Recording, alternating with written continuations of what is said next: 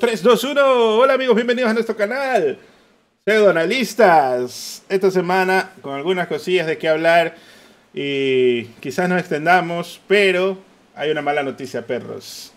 Aquí mi amigo Xboxero de verde no ha visto The Last of Us, el episodio 2, así que no vamos a poder hablar del episodio 2 esta semana. Cake, ¿por qué no has visto la mejor serie que ha hecho Warner en 50 años? Porque estoy este, reviéndome la serie de Halo. Eh, Recordar es volver, volver a vivir. no, no, he, he, pasado haciendo otros videos y no, no hubo tiempo. Igual como voy a hacer video para mañana, entonces dije, ya, voy a ver mañana nada más. Está bien. Bueno, está bien. Perdonado por esta vez. Ya, ya hasta iba a clipear el, ¿Cómo se llama? Lo que hablamos de Last of Us ahí para, para que caigan las visitas, pero si ya no hacemos el segundo capítulo, ¿para qué voy a clipear? Ahí nomás. Bueno.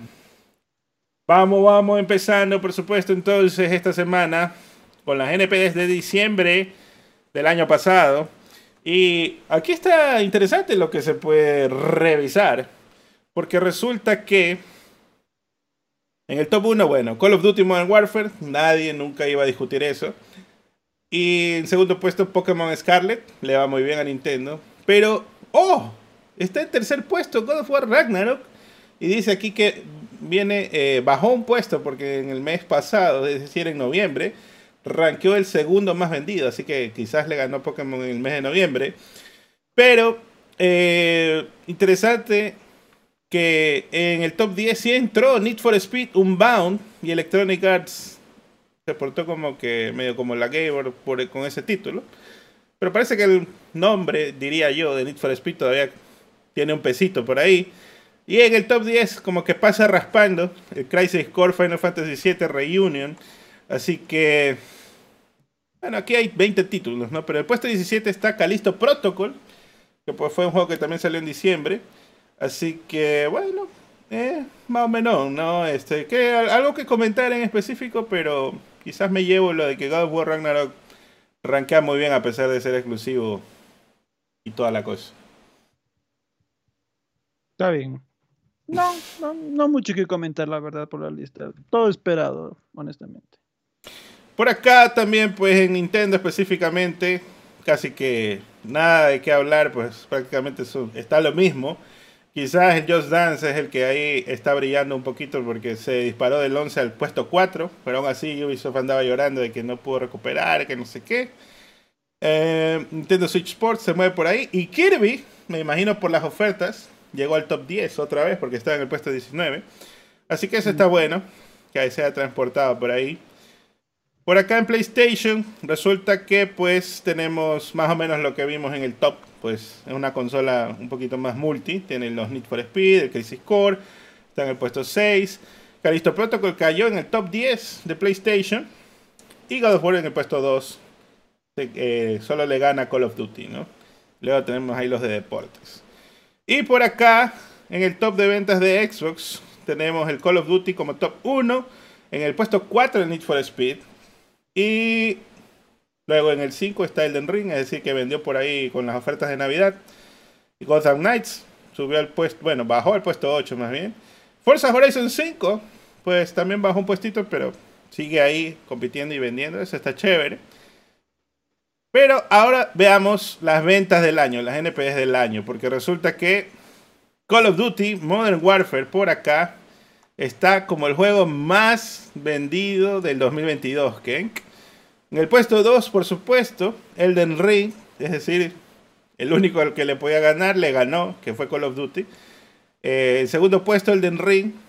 En el puesto 3 está Madden, que es un juego de deportes. Pues estos, las NPD son de Estados Unidos, obviamente, pues va a vender mucho ahí. Lo que me sorprende es que God of War Ragnarok rankea en el puesto 4. Ahí con dos mesecitos le hace calor a Elden Ring. Es como que, bro, ni con seis meses no pudo, ¿no? Pero bueno. Eh, ¿Cuánto sería? No, como ocho meses, pues salió en febrero, me parece, por ahí, ¿no? Lego Star Wars está en el puesto 5. Pokémon Scarlet está en el puesto 6. a pesar de que le ganó en el diciembre. Eh, Pokémon Scarlet vende menos que God of War. FIFA 23 está en el puesto 7. Pokémon Legends Arceus, puesto 8. Puesto 9 es el Horizon. Y este sí más bien sería, entre comillas, decepción porque pues a pesar de haber salido en febrero, no vendió tanto como God of War. Claro. Entonces este tuvo mucho más tiempo para llegar allá y eh, quizás un poquito rankearse mejor, pero quizás no le pudo, no le pudo. Muy, muy parecido al anterior, quién sabe, tantas cosas, ¿no? MLB The Show está en el puesto 10. ¡Wow! Pero ese es multi, así que eh, un poquito menos de mérito, ¿no? Pero aún así. Y quizás sorprenderte Mario Kart 8 también, ¿no? Y Call of Duty Vanguard todavía está vendiendo. Puesto 13, Gran Turismo 7. Puesto 14, Kirby. Tony Frontiers, puesto 16. Gotham Knights, no está, no está tan mal, puesto 17. Y lo demás es Nintendo. Minecraft, Switch Sports y Super Smash. Así que algo que te haya sorprendido aquí. Mm, la verdad, creo lo que yo esperaba. La verdad en esta lista, no, no. No siento que hubo alguna sorpresa real. Eh, aunque bueno, mérito de God of War estar tan arriba, habiendo salido en tan poco tiempo y pues obviamente en solo dos plataformas, Play 4 y Play 5. Sí, ese es la, el piquete, ¿no? De que estos juegos son quizás cross generacionales, pero aún así son exclusivos, pues es una sola plataforma y aún así están vendiendo bien. Eso está chévere. Y quizás ya viendo la subdivisión, pues ahí ya nos sorprendemos menos porque todo Nintendo, todo es de Nintendo. Lo que está ahí, solo Lego está en el puesto 8. Por acá, pues para PlayStation está Call of Duty en el top 1, que ya saben por qué llora Sony por ese título. Se ve claramente ahí. God of War, Elden Ring, puesto 3. God of War le ganó en PlayStation. Y eso que vende más en PlayStation, Elden Ring. Bueno, eh, Madden está en puesto 4, Chorizón está en el puesto 5. Quizás si lo ves solo en esa plataforma, no está tan mal ubicado el Chorizón, ¿no? Eh, Gran Turismo 7 está en el puesto 8. El Ego está en el puesto 9. Y Miles Morales es quizás la sorpresa aquí porque está en el puesto 10 todavía peleando, y guerreando ahí. Imagínate. Aunque bueno, salió en PC, quizás también cuenta las ventas de PC, ¿no? Puede ser. Y por acá en Xbox, pues tenemos el Call of Duty, en el puesto 2 Elden Ring, el puesto 4 Legot, ni porque estaba pues en Game Pass en diciembre, igual lo compraron físico supongo. Call of Duty, dos Call of Duty están Vanguard y Black Ops, Gotham Knights puesto 8, Chorizón, Fuerza Chorizón 5 en el 9 y Saints Row 2022. Este, no sé, me sorprende, pero quizás en Xbox sí tiene su fanaticada todavía el Saints Row. Lo quizás interesante acá es que, eh, según lo que ha reportado Matt Pixcatela de NPD, es que Switch es la consola más vendida del 2022 y el PS5 es la que más recauda en dólares, obviamente por ser un poco más cara. Así es. Entonces, eso es lo que ha destacado. No ha dicho mucho más el amigo Matt Pixcatela. Eh, básicamente mandó los tops y no ha posteado más desde hace algún buen rato. Así que quizás tiene algún tema familiar que no le permite estar tanto en redes sociales, porque algo alusivo a eso he visto. Así que bueno, gracias a él por dar todos estos números y, los tenemos acá para comentar un poquito. Hablemos ahora sí de Metacritic, porque cuéntame, que este jueguillo que has traído, lo has probado, el tal Fire Emblem Engage. ¿Qué tal está? ¿Lo pudiste jugar en tu Nokia Engage? en mi Nokia Engage, sí. Pues lo estoy jugando y pues eh, el juego está bien. Sin embargo, mientras más avanzas, eh, bueno, en primer lugar creo que los más arduos fans de Fire Emblem van a encontrar un poco de problemas con el juego. Yo estaba teniendo un poco de problema con la narrativa, que le estaba sintiendo un poco simplista, eh, los personajes un poco simplistas hasta que me enteré que es el tema de la traducción, el rato de traducir el juego. Eh, pues Nintendo América aparentemente removió algunos temas de, la historia, de la personalidad de los personajes, para hacerle un poco más simple, por, decirlo así. Entonces, y, por eso la gente está brava. En cuanto al combate, pues bueno, no sé, no se siente el juego tan bien pulidito como fue Three Houses para mi gusto. Y pues eh, siento que es un juego quizás... Eh, cash grab. Cash grab. Sí. O sea, es que no se siente siquiera como una saga principal, se siente como, como que si fuera un spin-off. Ahora, hay muchas, algunas cosas que sí me gustan.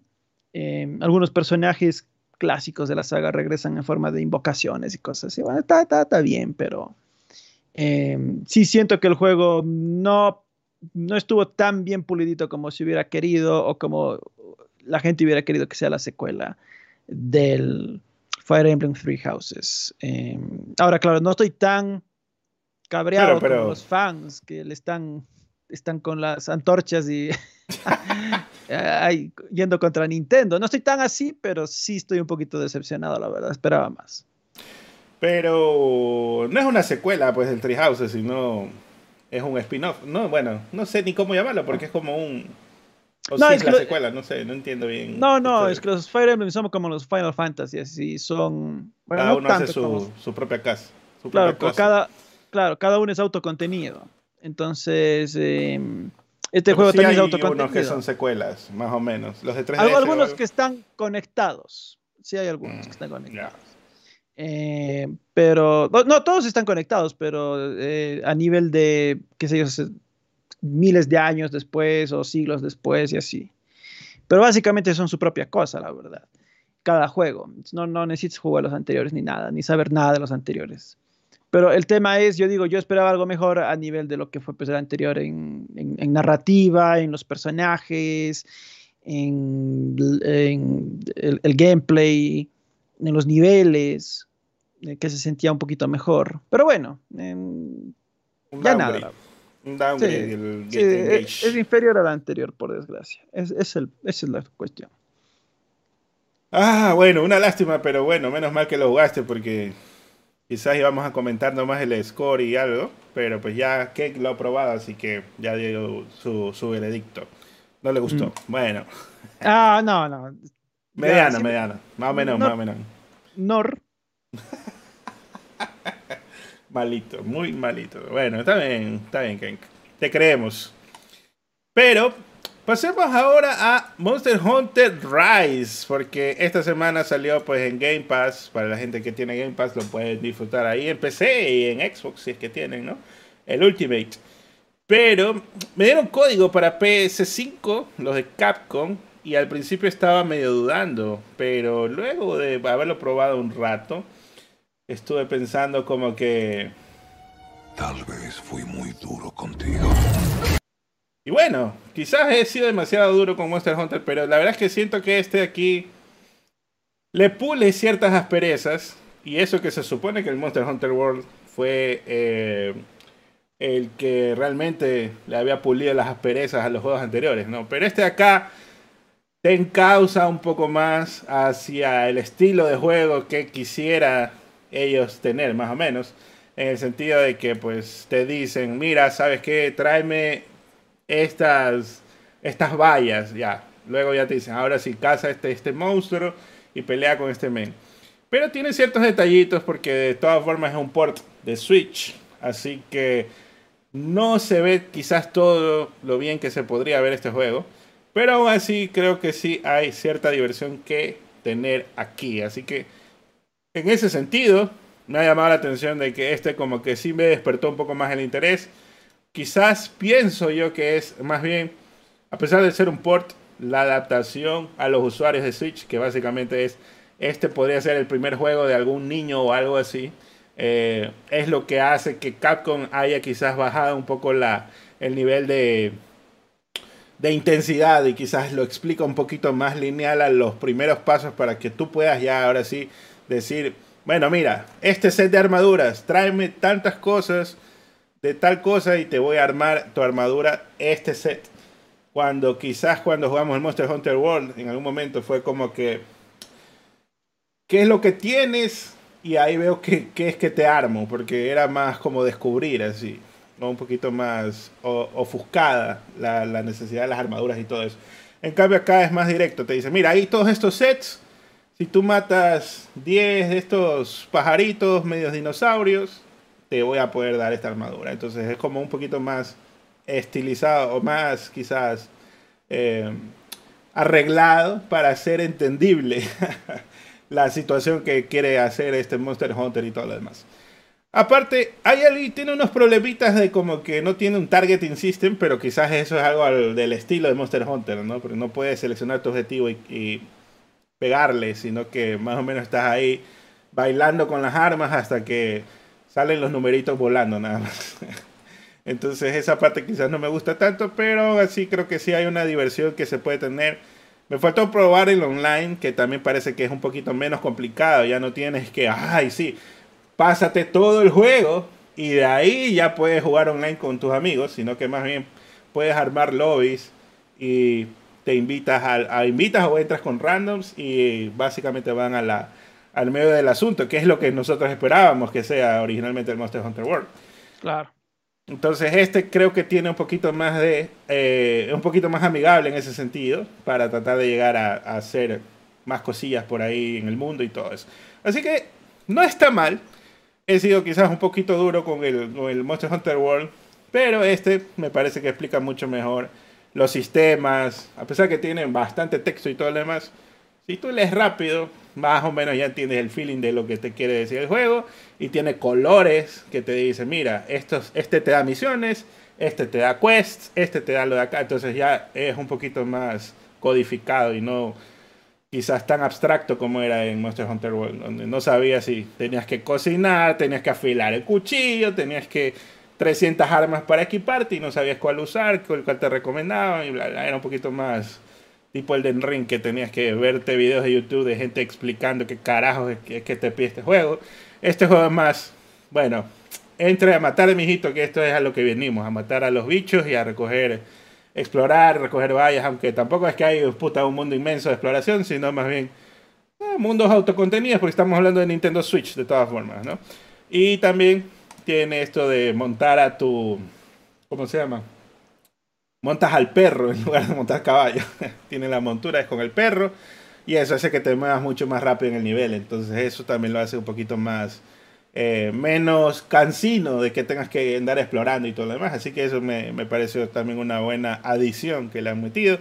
Aunque quizás, y no sé, en el Monster Hunter World, en el nivel 27 ya te dan la montura, no sé, puede ser que sea así, pero lamentablemente no llegamos a eso, pues, ¿no?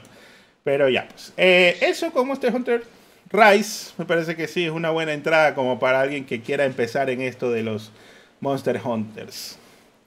Así que bueno. Por acá, pues, ahora sí, pasemos a los temas principales y hablemos de, por supuesto, Nintendo. Por acá, pues, resulta que esta semana se ha revelado el Pokémon que aparecerá en el próximo Terra Raid de 7 estrellas de Scarlet y Violet, el cual es un Greninja. El Greninja, pues, no es parte del juego base. Se espera que el Greninja sea tipo venenoso. Va a ser un venenoso Así que, pues, si te interesa, ya sabes que tienes que ir a ese raid. También por acá. Resulta que Nintendo Switch ha superado a Wii para convertirse en la consola doméstica más vendida en Francia. Switch vendió 987 mil unidades el año pasado, elevando el total a 7.1 millones y superando el anterior récord francés de Wii de 6,3 millones de ventas. Así que, ¿qué, ¿qué te parece? Rompiendo récords de Nintendo Switch me parece bien. Eh, me asombra que recién le pase al, Wii en, algún territorio. Pero bueno, de todas formas, es que siga vendiendo bien. Eh, interesante lo del sistema. Y pues, a ver hasta dónde llega. Está bueno, está bueno. Ojalá que. Bueno, había una, una noticia más que viene por ahí que vamos a hablar, quizás un poquito más a profundidad de eso. Pero antes, Capcom ha anunciado que la expansión Sunbreak de Monster Hunter Rise ya ha vendido 5 millones de unidades en todo el mundo en Nintendo Switch y PC. Esta expansión creo que todavía no llega a PC5 y Xbox, ¿no? Pero dice que en PC ya está. No sé por qué no está en Xbox o quizás yo no le he prestado atención y no lo compré. Pero ¿sabes qué me pareció? Un poquito careverga de parte de Capcom. Perdóname que lo diga así a pesar que me dieron código y todo, pero es como que, bro, para cambiar a, tu, a las facciones de tu personaje, hay DLCs, tienes que pagar microtransacciones para que, por ejemplo, es que ah, tenemos más estilos de pelo, cuesta 5.99 este paquete de, de, cabellos así. Y si es que quieres este, cambiar el personaje, aparte, tu propio personaje, el que, con el que ya has avanzado quizás todo el juego, te cobran tickets de cambio de estilo. Y el primero es gratis, pero si quieres comprar tres más vale 4.99. Y es como que, ¿en serio? Esta pendejada está cobrando por, por eso. No sé, me parece demasiado ratero esa huevada, pero bueno, ya. ¿Qué será? Eh. Quizás hay gente que sí lo compra, ¿no? Bueno, no sé. Medio estúpido, pero ahí está. Demasiado. Y con esta noticia, pues hablemos un poquito más a profundidad de eso del Switch, porque dice, o se dice, que Nintendo planea aumentar la producción de Switch para satisfacer la demanda continua de la consola. Y pues básicamente la noticia reza algo así como que, bueno, todos esperamos que Nintendo más bien eh, quizás ya deje de, de, hacer tantas Nintendo Switch porque ya la consola tiene su tiempito, tiene su, quizás incluso algo que ya hemos comentado aquí, ¿no? Tiene su punto de saturación, ya la gente no está comprando como antes, pero aún así se ve que sí está vendiendo. Entonces, al parecer, reporta Bloomberg que Nintendo pues está aumentando la cantidad de Switch que está haciendo porque encuentra que hay más componentes, ya no hay esa escasez, entonces ahora están aprovechando para aumentar ese stock. ¿Qué, ¿Qué opinión te merece todo esto? Pues no deberíamos más bien estar quizás teniendo una medida un poquito más conservadora, sabiendo que ya estamos, quizás no las puertas, pero sí próximos, entre un año o dos, a que salga la sucesora de la Switch. Bueno, eh, también habíamos visto unos, eh, no sé si reportes o especulaciones de que pues eh, la fecha más probable de la llegada del sucesor de Switch es 2024. Entonces, si es que eso se llegase a dar, creo que la segunda mitad era la fecha exacta, ahorita estoy blanqueándome. Pero em, el tema aquí para mí es, tiene sentido, pues si va, a llegar de aquí en 18 meses por ahí, en un sucesor del Switch, Switch o más, pues que Nintendo diga, ¿sabes qué? Vamos a, a vender ahorita un poco más, y pues bueno, tener la mayor cantidad de, stock posible. Em, por eso yo decía antes, veremos cuál es el tope al que llega el Switch en, su ciclo de vida, porque hay gente que está haciendo el, argumento de capaz de pasar al Play 2, capaz de lograr pasar al PlayStation 2 en ventas acumuladas, todavía está un poquito atrás, pero pues si es que realmente se demora en llegar prácticamente dos años, tiene espacio suficiente para tratar de meterse ahí. Entonces, bueno, veremos en todo caso, veremos, veremos. Yo no me cabe la menor duda, siquiera va a terminar como la tercera más vendida de la historia. Lo que sí es que mm, tú ya tienes la OLED o no todavía. No planeo comprarme la OLED. es, es bonita la pantalla, pero... Claro. Yo creo que aplicaría ya cuando sean las últimas, ¿no? Ya haya quizás descuentos o algo, cuando ya salga la Switch 2. Claro, o sea, cuando esté a un precio bueno, ahí sí. tipo 1.99 más o menos así. 3.50 es mucho, o sea, sí puede ser 1.99, 1.50. No, 1.50 creo que nunca va a llegar. no sé, men, no sé. Yo me compré el 2DS XL en, a, 110, algo así. Este, men. dije, bueno, es un buen precio. Es un buen precio para una consola, pues que obviamente yo le compré bien después. veremos, veremos cuánto, a, bueno, en todo caso, a cuánto va. Claro. Yo no planeo comprar. yo no planeo comprar de todas formas eh, el, OLED. no tiene, para mí no tiene tanto sentido, es que sí es la pantalla más bonita y todo, pero nada más hace ver, nada más tiene de atractivo. Eh, ya te digo, y esto lo hablamos desde el inicio, si hubiera tenido más potencia, sin pensarlo dos veces me compraba el, el, Switch OLED. Pero no, tal cual está, no, definitivamente no. Para mí no es un sistema que me eh, motive nada el, el, OLED. Y como dicen en los comentarios, sí, más bien mi, mi compra futura es el Steam Deck, pero mm, ya veremos. Claro. Bueno, está bien. Que lo va a emular, dice. Al Switch. no, pero sí puede emular en mis Ayanio el Switch. No lo he hecho porque no tiene sentido. En mis Ayanio, claramente. Una de las siete Ayanio sí la puede emular. Tranquilo, muchachos, no pasó nada. Oye, pero voy a poner esa noticia. ¿Viste que va a salir la, la Ayanio Kunk? Le han puesto tu nombre a la siguiente Ayanio. La Ayanio Geek, ¿no es? No, la Kun. No, no he visto esa. Este es, que los menes, es, que es, que los menes, han anunciado, fuera de Como ocho modelos en, sí, dos años, creo. como... No, en un mes y, o dos meses han anunciado como seis modelos, siete. A anunciaron como cuatro que van a estar basadas en Android, ya no en Windows. Anunciaron la Aya Neo 2 Air, o Air 2 Plus, algo así. Anunciaron la Geek, la 2 Geek. Anunciaron la, la que tú dices, la CUM. Son, puta, son, son demasiadas, son un montón. Y, y todas hacen prácticamente lo mismo, solo que un poquito menos, un poquito más ahí. Eh, a veces cambia la pantalla, a veces cambian los, eh, tiene mejores controles, otros no tiene tantos tan mejores y así. Pero no, no, no le he seguido. Ya, si es que ellos quieren que le siga la, tienen la que pista.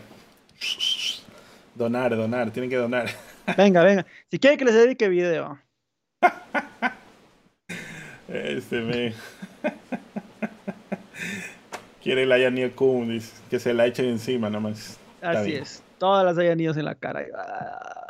Véngase, véngase. Uh, no sé, aquí dice. Bueno, aquí está el tweet, ¿no? Pero no, no sé quién fue que pasó la, la imagen. Dice. En el Mar del Norte vivía un gran pez llamado Kun. Kun es inmenso y no sé cuántos miles de millas de largo. De los mitos antiguos capta los cambios de todas las cosas en el universo y viaja en el cielo y la tierra. Y eso ha publicado ya Neo, así como que. ¿What? sí. Basado en algún mito, alguna verga le han cogido ese nombre, pues, ¿no? Supongo que es lo que quieren decir. Puede ser. En fin, pues. Yo creo que sí, se, se pasan un poquito con eso de las modelos de las Haya Neo. Quizás la idea es reciclar esos, esos boards ¿no? que tienen y tratar de mover ahí a ver cuál pega. Pero bueno, veremos, veremos esas estrategias medias raras del, del, del partner de, de. Bueno, por acá pues pasemos. ¿Dónde está? Sí, aquí está. A lo siguiente.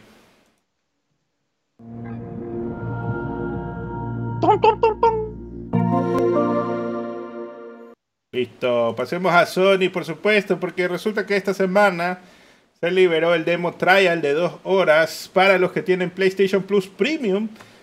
El juego, pues, The Last of Us Part 1. Así que ya lo bajé para probar mis dos horitas y decir, sí, efectivamente se vio igual. eh, más que nada como está el boss. Yo esperaba, la verdad, un descuento, ¿no? Pero no veo que haya descuentos al respecto.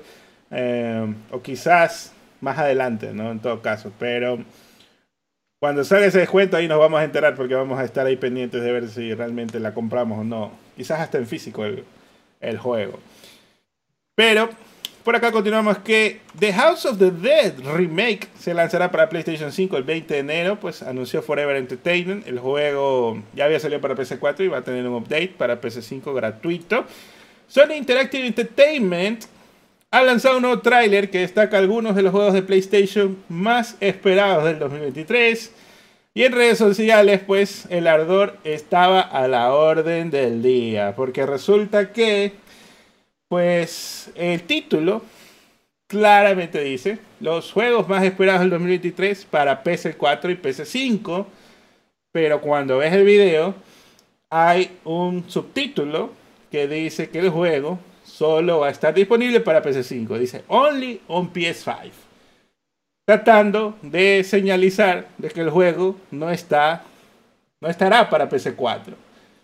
Pero pues esto genera ardor porque resulta que no quieren que diga Only on PS5, sino que diga, qué sé yo, también en otras consolas. Sabiendo que este es un canal de PlayStation, ¿qué carajo va a estar mencionando a otras consolas que no son PlayStation? Obviamente. Tiene que decir, no, tiene que decir eh, incluido en Game Pass o algo así. Así que han habido varios lloros al respecto. Y la verdad es que a mí me pareció como que, puta, no hay, no hay de qué quejarse que eso se quejan. Así como que, puta, eh, ¿por qué no pusieron que ahí también va a salir en Xbox? Que no sé qué. Bro, es el canal de, YouTube de PlayStation. Nunca lo van a decir. O sea, ¿qué carajo estás esperando? Cuando sale, yo qué sé, eh, Xbox Game Pass ¿Por qué no dicen también va a salir PlayStation a $19.99? ¿Por qué no dice eso? Porque es el directo de Xbox o el video de Xbox o lo que sea. Entonces, obviamente, todo esto pues son temas ya de marketing, ya no son cosas de... No es que están mintiendo ni nada, sino que la gente se hace la estúpida solo por hacerse. O no sé, bueno, ¿qué te parece a ti que, que esta controversia, una de las tantas de redes sociales? Bueno, fue, fue tan sonada que yo me enteré hace media hora, creo. Eh, bueno, cuando tú me contaste, antes de que me digas la explicación, a mí yo ya sospeché, dije, a, mí me suena que simplemente están aclarando los juegos que no salen en Play 4. Eh, nada más, es, lo único, ¿no? pero bueno, de todas formas, ya, ya sabes que para comer en redes sociales hay estos que no son tan gamers, sino son más como activistas de redes sociales y, pasan literalmente más tiempo creando contenido, contenido en redes sociales que jugando la consola que supuestamente adoran. Entonces, pues, ya se agarran de cualquier cosa, ¿no? Para, tratar de hacer un incendio. Eh, pues ahí, ahí, tienes tus 20, 30 creadores favoritos que puedes ir y, y ver eh, yo no presté atención, la verdad, a esto. Yo, ya te digo, ni me he enterado, honestamente. recién, recién me enteré hace media hora cuando me contaste. a veces a mí me pasan o en el Discord o me dicen ahí Twitter, mira esto, y es como que miro los ojos para atrás. Hay cosas que elijo como que ni siquiera comentar, ¿no? Pero hay otras que como que como el Capitán Kirk, así la mano en la frente y es como que, o sea, ya no hayan que quejarse realmente, así literalmente. Literalmente. Ah, ¿Por qué en el stream de Nintendo Direct no dicen que también va a salir en PlayStation? Vaya, qué milagro, ¿qué, qué, qué está pasando aquí? Por supuesto, pues continuemos. Pues resulta que se informa que el primer episodio de The Last of Us disfrutó de cifras de audiencia extremadamente saludables en los Estados Unidos. Y me parece aquí sospechoso esto de HBO que solo dice los números de Estados Unidos, cuando supongo que el, número mundial debe ser muchísimo más. Aún así, pues primero eh, se anunció el lunes que eh, el primer episodio, el estreno, lo vio 4.7 millones de personas el primer día. Y luego el miércoles bueno, el martes me parece, dice que cerca de 10 millones ya eh, contando el segundo día. Así que, este, ¿qué, ¿qué te parece estas cifras? Aparentemente, pues sí ha sido un éxito el proyecto para HBO al menos. Bueno, fue un éxito porque decían que las 24, primeras 24 horas en Estados Unidos había conseguido 4, millones de 4.7 millones de unidades. Entonces, de, de eh, sí, de vistas, perdón, de audiencia más bien dicho, ya. 4.7 eh, millones de audiencia, lo cual era, eh, ellos decían, el segundo mejor lanzamiento en los últimos 13 años, solo detrás de la Casa del Dragón. Decían inclusive se lanzó delante de grandes hits como Euforia y, el propio Game of Thrones. Y pues ya sabes que pues, HBO siempre suele tener buenas, buenas producciones. Entonces, eh, fantásticas cifras. ellos de ahí decían, bueno, no, es cierto que no han dicho cuánto, cuánta audiencia tuvo su primera semana, el capítulo en general, ni nada. No han dicho. Pero, por ejemplo, solo para decirte, eh, Euforia más o menos tiene un promedio de unos 19 millones de espectadores, ya en general por capítulo, ¿no? O sea, ya a lo largo de la semana, etcétera. Eh, entonces es factible que sí, The Last of Us debe haber estado por esas cifras. No, es que no han actualizado. Ya veremos después. Ya veremos después. En, me imagino están esperando a que siga avanzando la serie o a que acabe la serie y ahí dirán, ah, el fin de temporada tuvo X, por capítulo tuvimos esta media, eh, ha sido un gran éxito. o capaz el día de mañana dirán, ah, el segundo capítulo tuvo estas estas cifras y el primero tuvo estas otras. Es posible, es posible. Ya, ya veremos, ya veremos. Eh, el tema con la Casa del Dragón era que, y curiosamente, cada capítulo más bien aumentaban de audiencia en vez de ir bajando.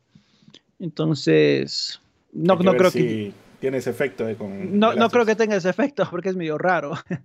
es medio, más bien, lo normal es a la inversa, ¿no? Que el, primero tiene bastantes, de ahí baja, baja, baja, y de ahí para el final vuelve a subir. Eso es lo normal. Entonces, no sé, no sé honestamente. Pero, en fin, creo, creo, que le está yendo bien de todas formas a la serie. Me alegra por ellos. Así es. Bueno, en todo caso, ¿no? La serie está buena. Eh, por ahí estaban preguntando que, vamos a, si vamos a hablar del segundo capítulo y todo, pero ya lo dije quizás al principio, para los que llegaron un poco tarde.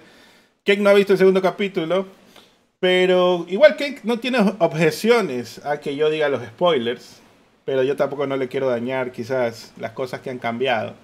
Entonces por eso, no sé, ustedes decidan con los likes si que quieren que... Verán, si quieren que, que hable... Le voy a comentar lo que vi y qué tal me pareció. Si quieren que Casex hable, 350 likes. De, de, yo no he visto, ojo, pero pues yo ya conozco la historia. Pues, inclusive yo, yo le dije a Casex, acabaron la historia ahí, ¿verdad? Yo no he visto, pero ya asumí que por ahí iban a terminar. Y, justo, y justo ahí casi me dijo, sí, ahí mismo terminaron. Porque obviamente ya hemos jugado el videojuego, es, medio predecible un poco darse cuenta dónde van a ser los cortes y etc. Igual si vieron el episodio de la semana pasada de este programa, saben que ya dijimos, capaz hasta ahí queda el siguiente episodio y efectivamente así fue. Así que bueno, vamos a continuar, lo vamos a dejar para el final. Está bien. Y podemos leer unas opiniones también de los comentarios. Sí, está bien, está bueno. Sí, sí puede ser. Sí, puede ser. No hay problema, muchachos. Ustedes decidan, pero dejen los likes, eso es lo importante. Ahora sí, continuemos. Ah, perdón, antes de eso, unas donaciones. El Gabo Games manda 1.99, dice, perros, Nin Xbox Station. Qué lindo tener todas. Gracias. Vamos a hacer un same de chill también porque tenemos todo. Gracias, Yo no. Gabo. ¿Cómo? Yo soy, yo solo tengo Play.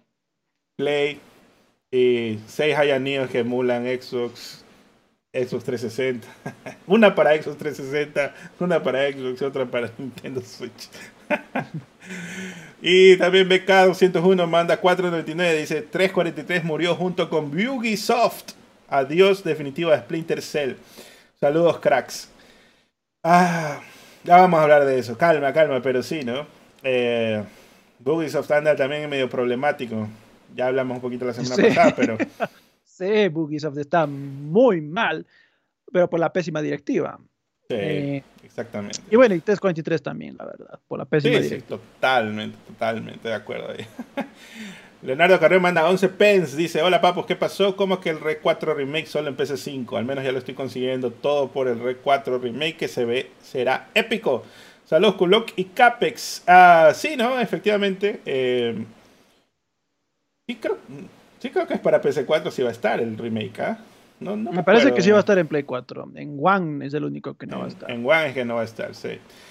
Bueno, ahí sí creo que es una mala decisión de Capcom porque pues, si ya estás ahí, ¿no? Estás de la ceja al ojo. Hasta estás haciendo un port para Series S. O sea, bro, estás ahí a un pasito nada más. Pero bueno.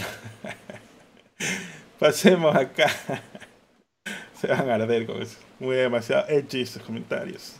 Bueno, pasemos a este otra noticia porque Sony Interactive Entertainment ha revelado los juegos de PS4 y PS5 y también de PlayStation VR más descargados del 2022 No voy a leer todos porque es un listómetro, pero pues han puesto como 20 títulos, ¿no? El, top 20.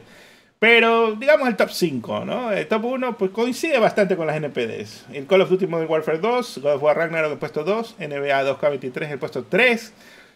Hasta NBA le gana el Den Ring 4, Den Ring y 5 Madden NFL 23. Quizás aquí sorprendentemente es el sexto que Grand Theft Auto 5 todavía sigue vendiendo. Esta vez para PS5, ¿no? Pero en Europa la eh, pues el cuento es diferente porque el FIFA es el, top 1, el top 2 es el Call of Duty, y el top 3 es el God of War, el top 4 también es el de Ring, ahí coinciden ambas. Grand Theft Auto 5 está en el puesto 5 y justo como hemos hablado algunos días anteriores, pues Gran Turismo está en Europa en el top, en el puesto 6. Así que obviamente es mucho más vendedor en Europa el Gran Turismo todavía. Chorizón está en puesto 8 en ambas. Y de ahí quizás nada tan relevante. Lo demás está más o menos. De los juegos de PS4, en el top 1 está Call of Duty Modern Warfare en Estados Unidos. Grand Theft Auto 5 todavía. Minecraft está en puesto 3. En el puesto 4 Elden Ring. Y aquí God of War se fue hasta el puesto 9. Así que quizás en PS4, pues al menos digital, no, no está vendiendo tan bien, ¿no? Eh, más bien la gente que tiene PS5 es la que ha comprado más God of War. Y en Europa está el FIFA, obviamente, como estábamos antes. Grand Theft Auto 5 en PC4 todavía vende. Call of Duty Modern Warfare 2 también vende en PC4. Minecraft también está por ahí. El normalito 2 está en el puesto 6 en ambos. Among Us está en el puesto 7. Se vende ese juego, no es free to play. En, el puesto, en el puesto 9 en Europa está Elden Ring. Y bueno, chistosito está que The Last of Us Part 2 está en el puesto 12. bueno, en PC4, ¿no? Bueno, yo creo que ah. sí está, la mayoría sí se está yendo a la nueva generación para los juegos nuevos. ¿Qué opinas? Suele pasar así, la verdad, cuando un juego es intergeneracional, eh, tiende a, vender más en la nueva, en la nueva consola. Eh, inclusive ponte así pasó con el Zelda Breath of the Wild, que vendió abrumadoramente más en Switch que en Wii U. De hecho, vendía más que Switch había en el mercado, ¿no? La gente lo estaba comprando y ya en, más bien en, Wii U no vendió gran cosa. Más bien era hasta caro de conseguir en Wii U, porque no, no, vendió tan bien. De los juegos de PlayStation VR está el Beat Saber, top 1, Job Simulator, top 2, Super Hot VR, eh, ¿no? En el puesto 3. Casi que están iguales Europa y Estados Unidos, ¿no? Quizás la diferencia por ahí es el Astrobot vende un poco más en Estados Unidos que en Europa. De ahí casi que todo está igual.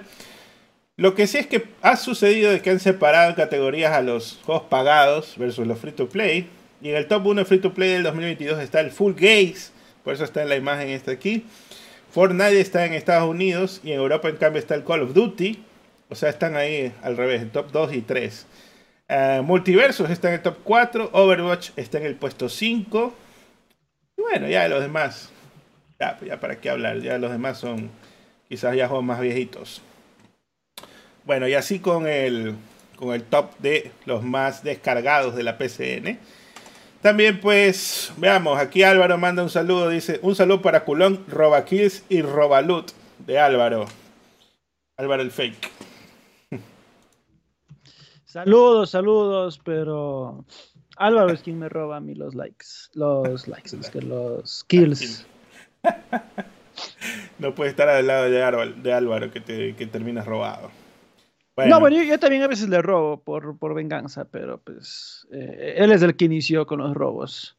Entonces, bueno, ya, ya sabes el dicho, ¿no? De latino que roba latino, mil años de perdón o algo así, creo. Bueno. bueno, por acá, pues Square Enix actualizó la demo de PlayStation 5 de Forspoken y reveló nuevos detalles sobre la versión para PC del juego antes del lanzamiento de la próxima semana. Y pues este juego básicamente botó a todos los pecerdos latans por la ventana porque pide memoria mínimo 16 GB. Te pide un i7 mínimo de 3.7. de i7 3770, ¿no? O un Ryzen 5 de 1600. Y este, también, bueno, la 1060 sí está más o menos al alcance del PC de la TAM, quizás la de 16 GB es el problema, ¿no? Pero en recomendados pide 24 GB de memoria, o sea, con 16 GB es al mínimo, ¿no? te pide 24 GB de memoria y una 3070. O sea, yo ni siquiera llego a las recomendadas porque tengo una tarjeta más vieja. Y bueno, en fin. Ni se, ni se hable de Ultra porque pide 32 GB de RAM y una 4080. así que quiere la última tarjeta de video posible. Así. Qué locura, ¿no? Y el PlayStation no ni se asemeja a esas, esas capacidades ni al mínimo, creo. Bueno, quizás hay una tercera capa que está el PS5 ahí en, en en la recomendada de la mínima. Pero no tiene 24 GB de RAM, o sea, ahí está hablando huevadas, me parece. Pero, bueno, en fin. Y todavía dice para que juegues a 30 FPS en 1440p, o sea, ni siquiera 60 FPS. Eh, yo, siento que el juego está mal optimizado para que te estén pidiendo tanto. Totalmente, totalmente. Mm, eh, además, también pasó que se le filtró más de una hora de juego de Forspoken antes del lanzamiento oficial del que es la próxima semana, o sea, ya creo que es el 24, me parece. Mm. ¿Qué tal? ¿Has visto esos, esos trailercillos y todo esto? Los trailers sí estuve viendo, no me termina de convencer. Quiero ver, creo que el Metacritic ya mismo se revela, así que veremos. cuando vi las especificaciones me quedé como, ¿what? Eso es, o sea, literalmente esas son las especificaciones de mi PC, creo. Eh, salvo el CPU, que creo que yo tengo un i7 70, 70, 7700. Pero de ahí dije, ¿en, ¿en serio mi PC es lo mínimo? o sea, lo O sea, y dije, no, no, ya. Toca actualizar. Cuando vi eso dije, toca actualizar porque ya veo que estoy en, lo, en la gama baja. con, la PC ahí. Este, que por comprarte carro no puedes comprar, el, comprar la PC nueva, perro. Mm, no tanto por eso, sino, bueno, ya, cosas de la vida, pero Pero eh, sí, sí, sí, me, me queda asombrado de que te pida tanto de todas formas. Eh, yo siento que está mal optimizado el juego. Están haciendo una cyberpunk en la que eh, o sea, necesitas algo bien potente para que te vaya relativamente bien. Del orto. Necesitas un maquinón para que vaya del orto, más o menos. sí, literalmente. O sea, está mal, ya se huele que está mal optimizado, honestamente. Porque, chucha, la gente estaba diciendo, ya, ya no es el puede mover Crisis, no, ahora es el puede mover Forspoken ahí, tu PC. Ay, Dios mío. Pero bueno, ya, ¿qué se le va a hacer? Vamos a ver si tan siquiera valdrá la pena el gameplay, que es lo que quiero averiguar, porque ni siquiera me bajado el demo. Ni siquiera me bajado el demo para no spoilearme, porque digo, o sea, ¿para qué quiero jugar el juego completo y probar bien, no? Así que vamos a ver qué tal, si es que dan un codiguito por ahí los de Square Enix. Por acá continuamos, pues. Pero sí pediste. Sí. Yo también sí pedí. Vamos a ver. Vamos a ver, vamos a ver. Le, mandé una, una cepillada al, men del, del PR. Le dije, los trailers no le hacen justicia a este juego, tengo que probarlo yo y dar mis comentarios. no le hacen justicia porque se ve bien en los trailers. y jugando será horrible. pero tengo la sospecha que jugando va, a ser horrible. vamos a ver. Me funcionó para Bob Esponja, así que vamos a ver qué pasa. Ah, Por por acá, pues, un nuevo juego de carrera gratuito basado en Little Big Planet llegará a dispositivos móviles el próximo mes. Ultimate Sackboy se lanzará globalmente en Android e iOS el 21 de febrero. El juego será desarrollado y publicado por el estudio Exient del Reino Unido, Malta, bajo licencia de Sony. Aquí veo un pequeñísimo error que, en todo esto, y es que el juego va a salir solo en Android y en iPhone, cuando también deberían salir en la consola, pues loco, o sea, o hasta en Steam, ¿no? Para que lo juegues en tu Steam Deck. Mm. Porque este juego debería ser más bien tratar de sacarlo en todos los dispositivos posibles para que la gente pues consuma, ¿no? En todo caso, ¿qué te parece? Pues ya hubo un un Sackboy Runner en algún momento, yo recuerdo que lo jugué bastante, pero también salió para PC Vita y ahí le podías sacar hasta trofeos. Pero acá más bien es como que ahí te va para Android un runner más. ¿Qué piensas? No habían cerrado ya ese antro. Bueno, y bueno, yo había pensé cerrado que, ya ese antro? pensé que la marca ya no daba para nada. Me me quedaba asombrado que vayan a sacar. Y ahora ni siquiera le llaman eh, Little Big Planet, ahora es Sackboy, ¿no? Ah, bueno, desde el inicio debió haber sido la marca así, Sackboy. Tratar de mover eh, más al personaje que al concepto de, del juego. Claro, Pero ya bueno, Creo que están descartando totalmente lo de Little Big Planet. sí, sí. El otro Eh, es Sackboy Adventure, este es Ultimate Sackboy. Es mejor de todas formas, porque es más corto, más fácil de pronunciar. Y, y, eh, pues sí, es, es mejor ese tipo de juegos moverlo alrededor de un personaje que, de, que del concepto, ¿no? Eh, es como que Mario se llamara Two Side Scroller Platforming o algo así.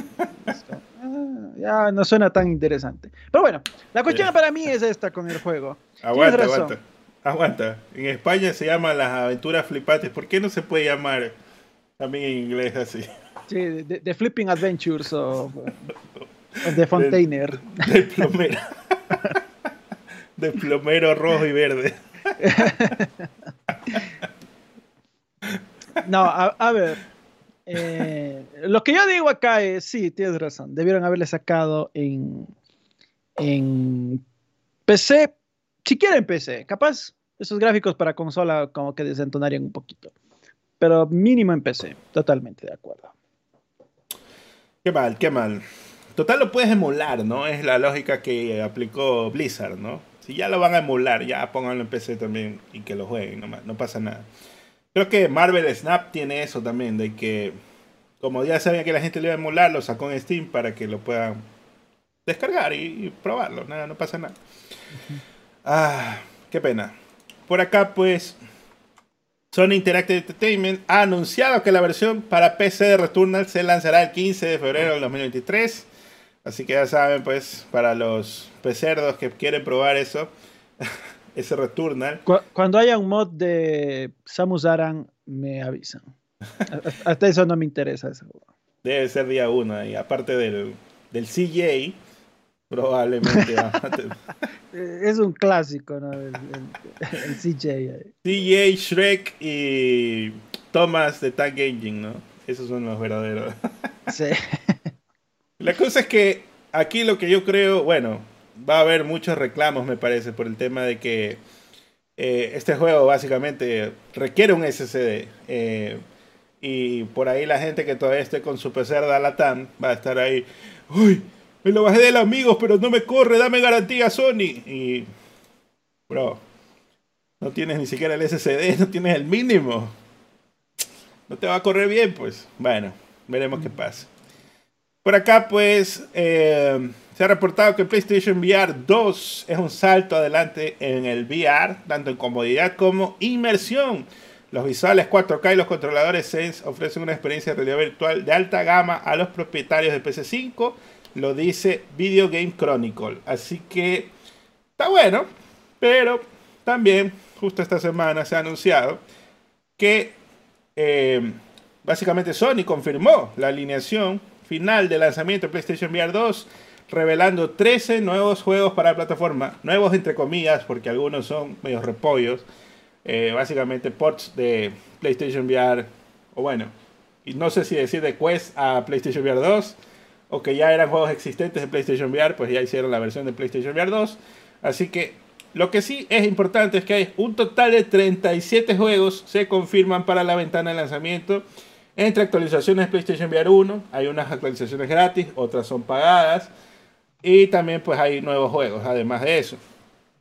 Lo que sí también mencionaban es que el único modo no disponible de Gran Turismo 7 en PlayStation VR 2 es el modo de dos jugadores. Pues tiene sentido de que no puedas jugar dos jugadores si estás en, en el VR. Así que, ¿qué te parece, Kenk? Igual está caro. Demasiado. A, mí me preguntaba Infinity en, que si me voy a comprar. Y, y dije, ni verga, loco. Ni verga. O sea, es que no he visto nada que me interese, en primer lugar. Eh, capaz a largo plazo, honestamente. Por ahora no. no. no veo nada que me interese. Y más que nada el precio es privativo, es ultra privativo. Entonces, por ese precio, compro la Steam Deck. Y total, y es una compra que totalmente vale, mucho la, pena. Entonces, no, no, no, ya. Algún día capaz me compraré, si no, tampoco me quita el sueño, honestamente. ¿Pero qué? ¿Va a salir el Resident Evil Village con el... Con el... La Milfitrescu, pero... no, no, no. Te va, a, te va a vibrar en la cara esas hechudas. Bueno, no, sé. Creo. O sea, más, que nada, la, la, cuestión acá es, ¿tú vas a comprar?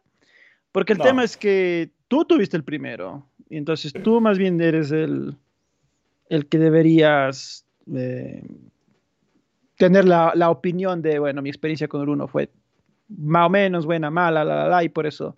Bueno, te vas a comprar, si no te compras de salida, pero después.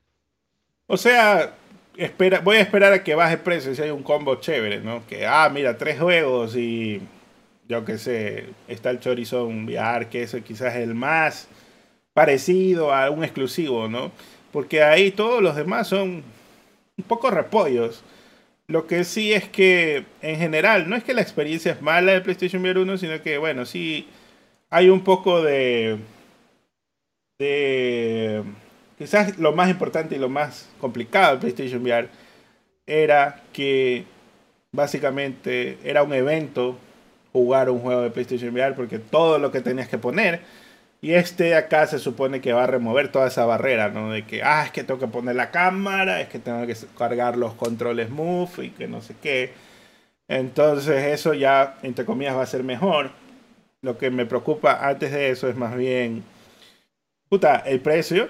Y el otro es como que si le ponías quizás tres exclusivas, el Gran Turismo no me llama, pero un chorizón, un charted quizás, aunque sea un tipo de experiencia nada más, y un God of War hubiera sido, ve, vamos, hubiera sido quizás mucho más motivador, pero pues el tiempo lo dirá si es que realmente Sony está invirtiendo en estas experiencias VR con sus IPs fuertes, porque al menos hasta ahora no ha sido así. Esa es la parte quizás un poquito mala que ha tenido ahí, ¿no? Eh, Totalmente. Para PlayStation VR 1 no hubo ninguno. Creo que el Batman era quizás el más atractivo, ¿no? En ese la, momento. La, primera y única killer app que tuvo ese. Y la, cuestión es que, bueno, Sony sí intentó sacar juegos. Intentó sacar ese Rix, ese.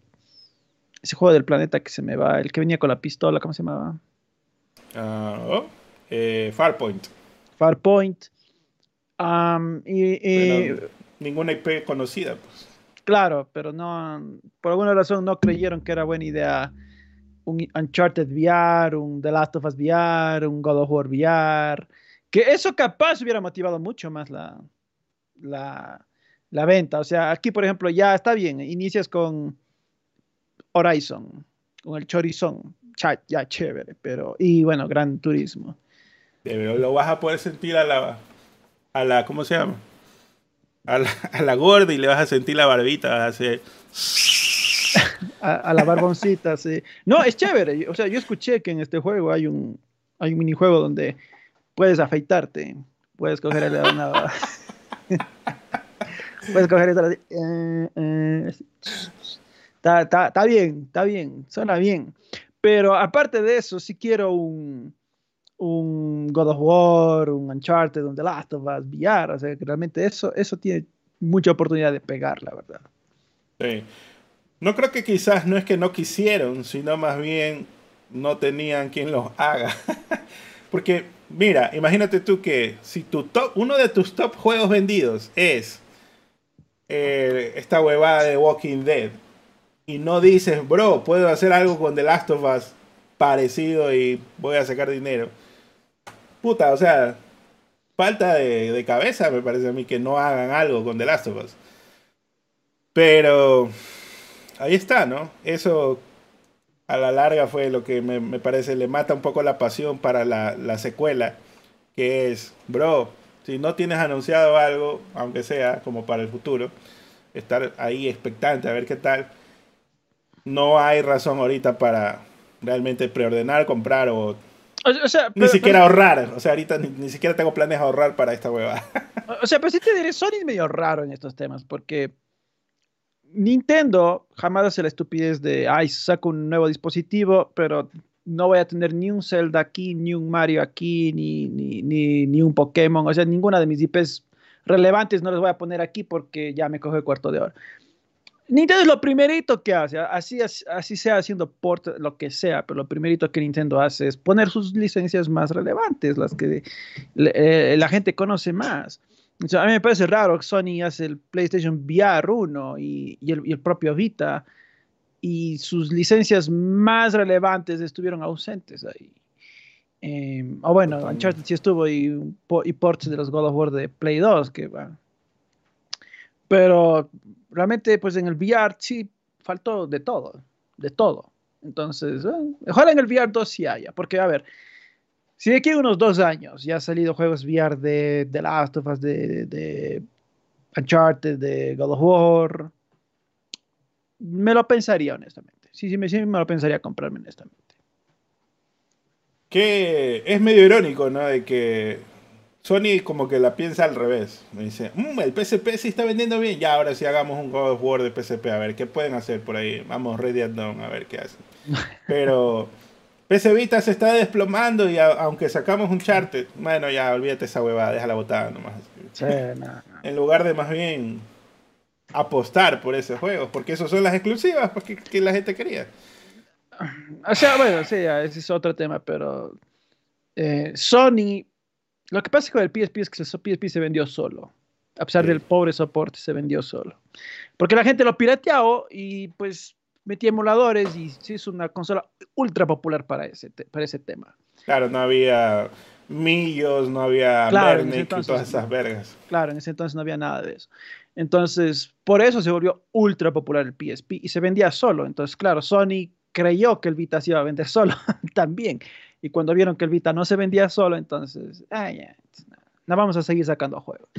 Eh, lo cual es una tontería. Como bien dices, claro, el Vita se salvaba sacando juegos, pues. Eh, pero ya nada, tiraron la toalla rápido.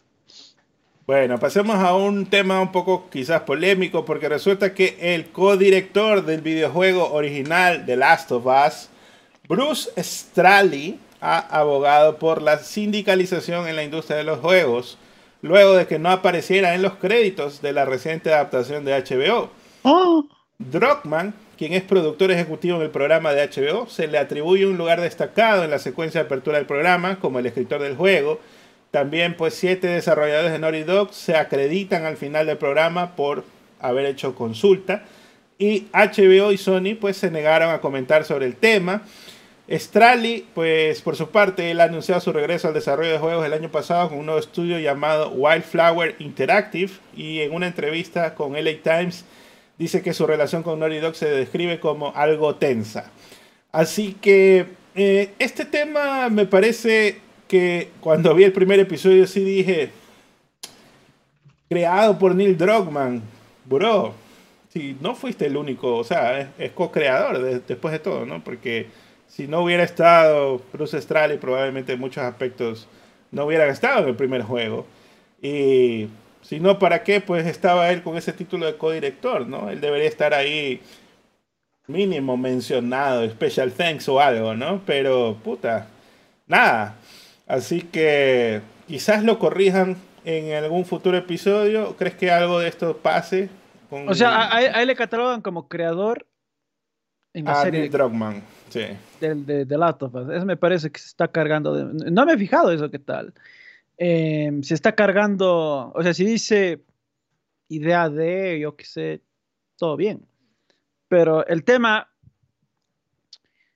eh, eh, para comenzar, él no lo escribió solo y no lo dirigió solo.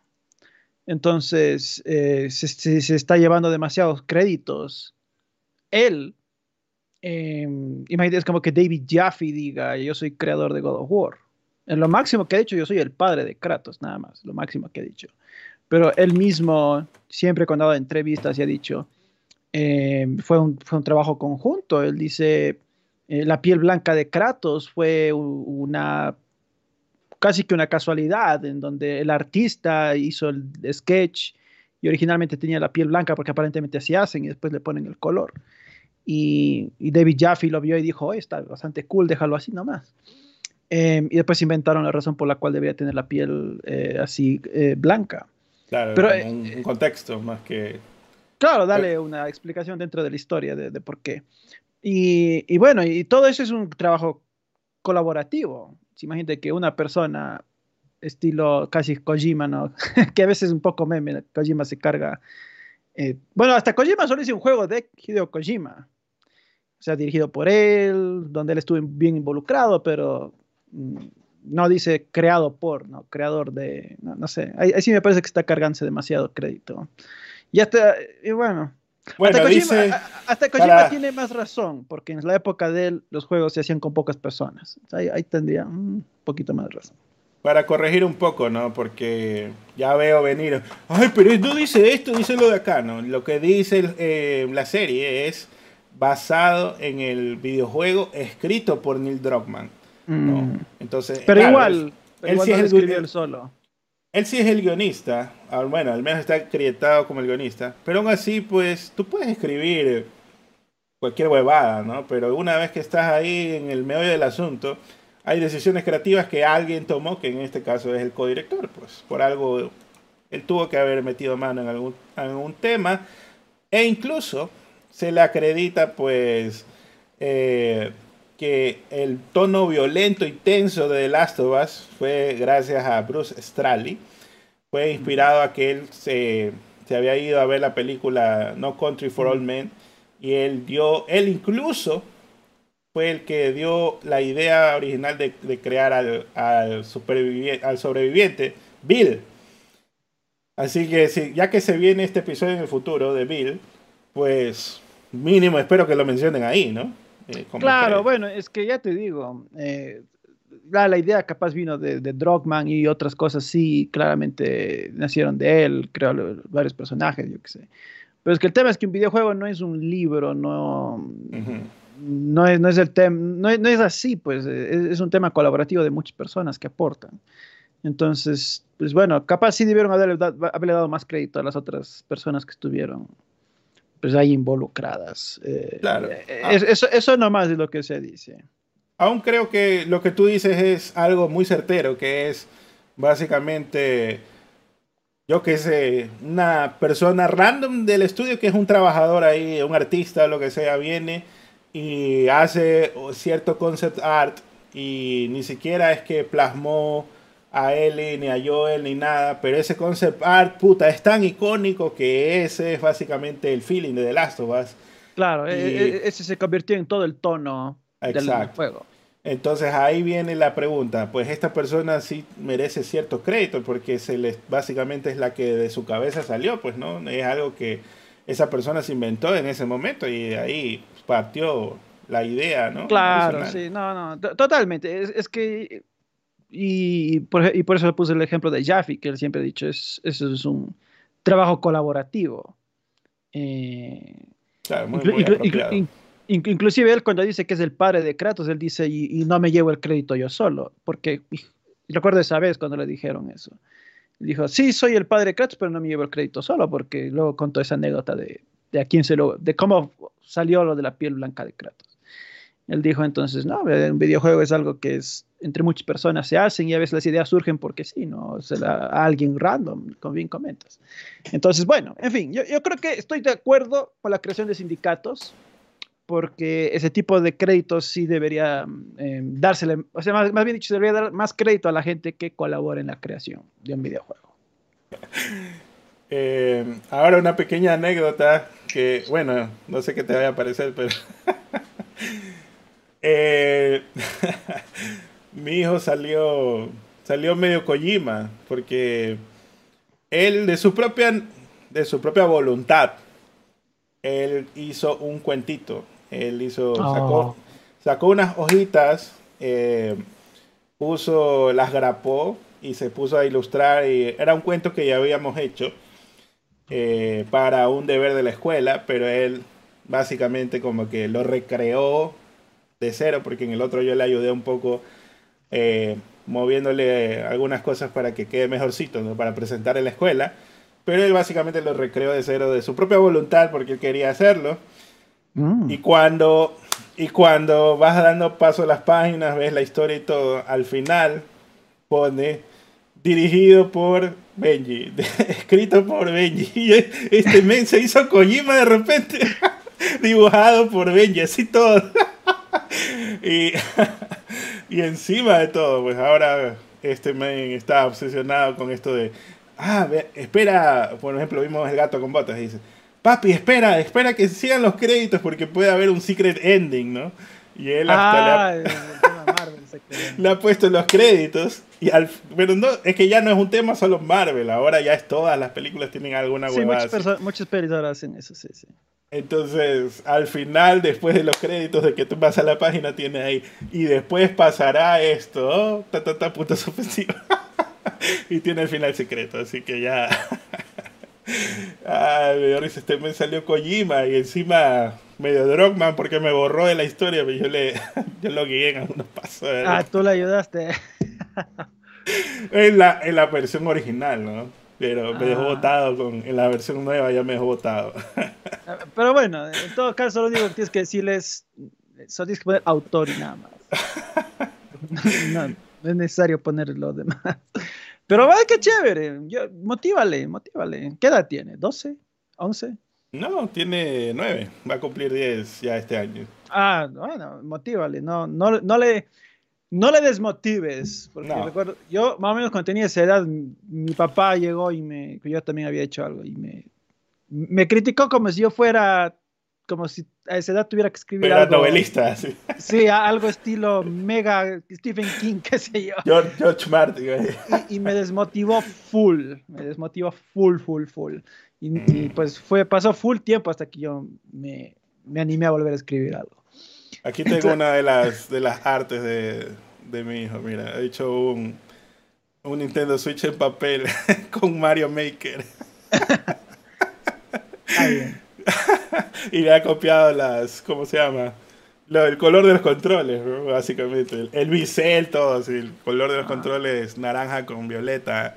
El bisel de Nintendo Switch y ha hecho un nivel y todo. Ah, qué chévere. Es, eh, son los proyectos que se pone a hacer así. Le da la gana, ¿no? De repente. Aunque la otra vez lo estuve medio, medio retando porque eran, ponte, ocho y media de la noche. Y se pone a estar pintando una cajita y no sé qué.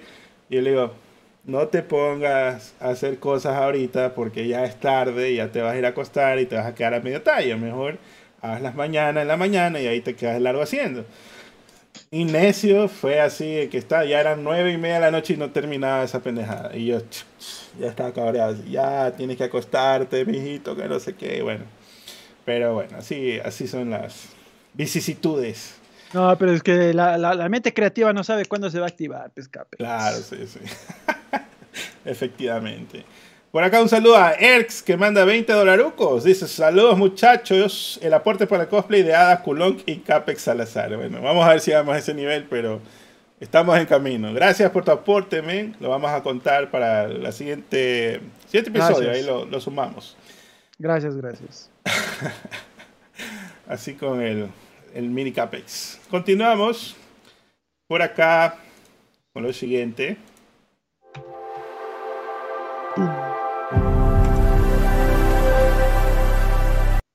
Pues resulta que se ha reportado que la Comisión Europea expresará sus preocupaciones sobre la adquisición propuesta por Microsoft de Activision Blizzard.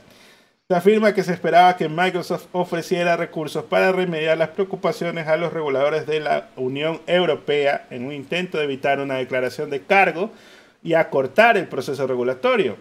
Sin embargo, se afirma que la Unión Europea no está abierta a aceptar estos recursos sin enviar primero su hoja de cargos. Es decir, van a decir, usted falla aquí, esto de aquí nos preocupa, va papá, y va a decir, esto, pues estas medidas, eh, esta compra puede ser considerada antitrust o monopolio, pa, pa, pa, lo que sea, ¿no? Las observaciones que se le ocurran.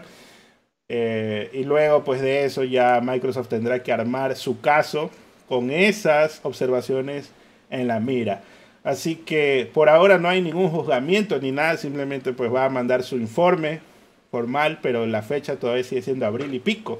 Así que vamos a ver cómo termina esta novela. ¿Qué, qué esperas que pase en la Unión Europea?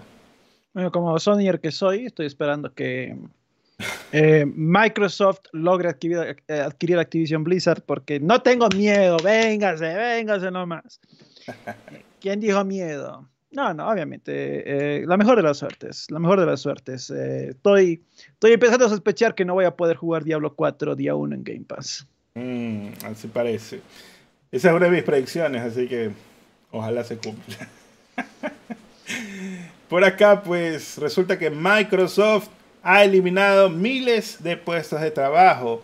Xbox, Bethesda, The Coalition y 343 han sido impactados por los despidos. Alrededor de 10.000 empleados, ojo, en todo Microsoft, no solo en estas divisiones de juegos, sino también en otras. Eh, me parece que en HoloLens, por ejemplo, también han votado a personas porque es un proyecto pequeño todavía. Y pues eh, al menos para 343 se dice que los, los despidos han sido mayormente del equipo encargado del single player. Y pues para redondear la noticia y quizás hablar de esto un tema más completo, resulta que el jefe de juegos de Microsoft, Phil Spencer, se refirió a la ronda de recortes de empleos de esta semana en la empresa y le dijo al personal que, eran, eh, que tuvieron que tomar medidas dolorosas este es un, momento desafiante en nuestro negocio y las acciones de esta semana fueron decisiones dolorosas. El equipo de liderazgo de juegos tuvo que tomar decisiones que sentimos que nos prepararon para el éxito a largo plazo de nuestros productos y negocios, pero los resultados individuales de esas decisiones son reales.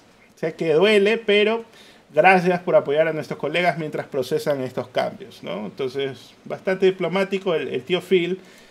Lo que sí, pues, aquí he visto un debate medio raro en redes sociales porque enseguida sale esta noticia de que Microsoft ha despedido a estas personas y enseguida comienza el tema de los bandos.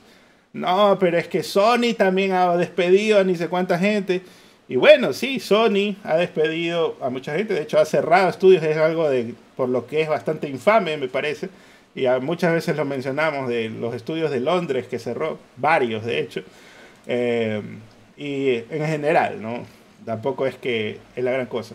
Pero el contraste de todo esto es que Microsoft está comprando a Activision por 69 mil millones de dólares. Así que, eh, bro, ¿qué te puedo decir? Esto es algo que fácilmente se pudo quizás haber evitado.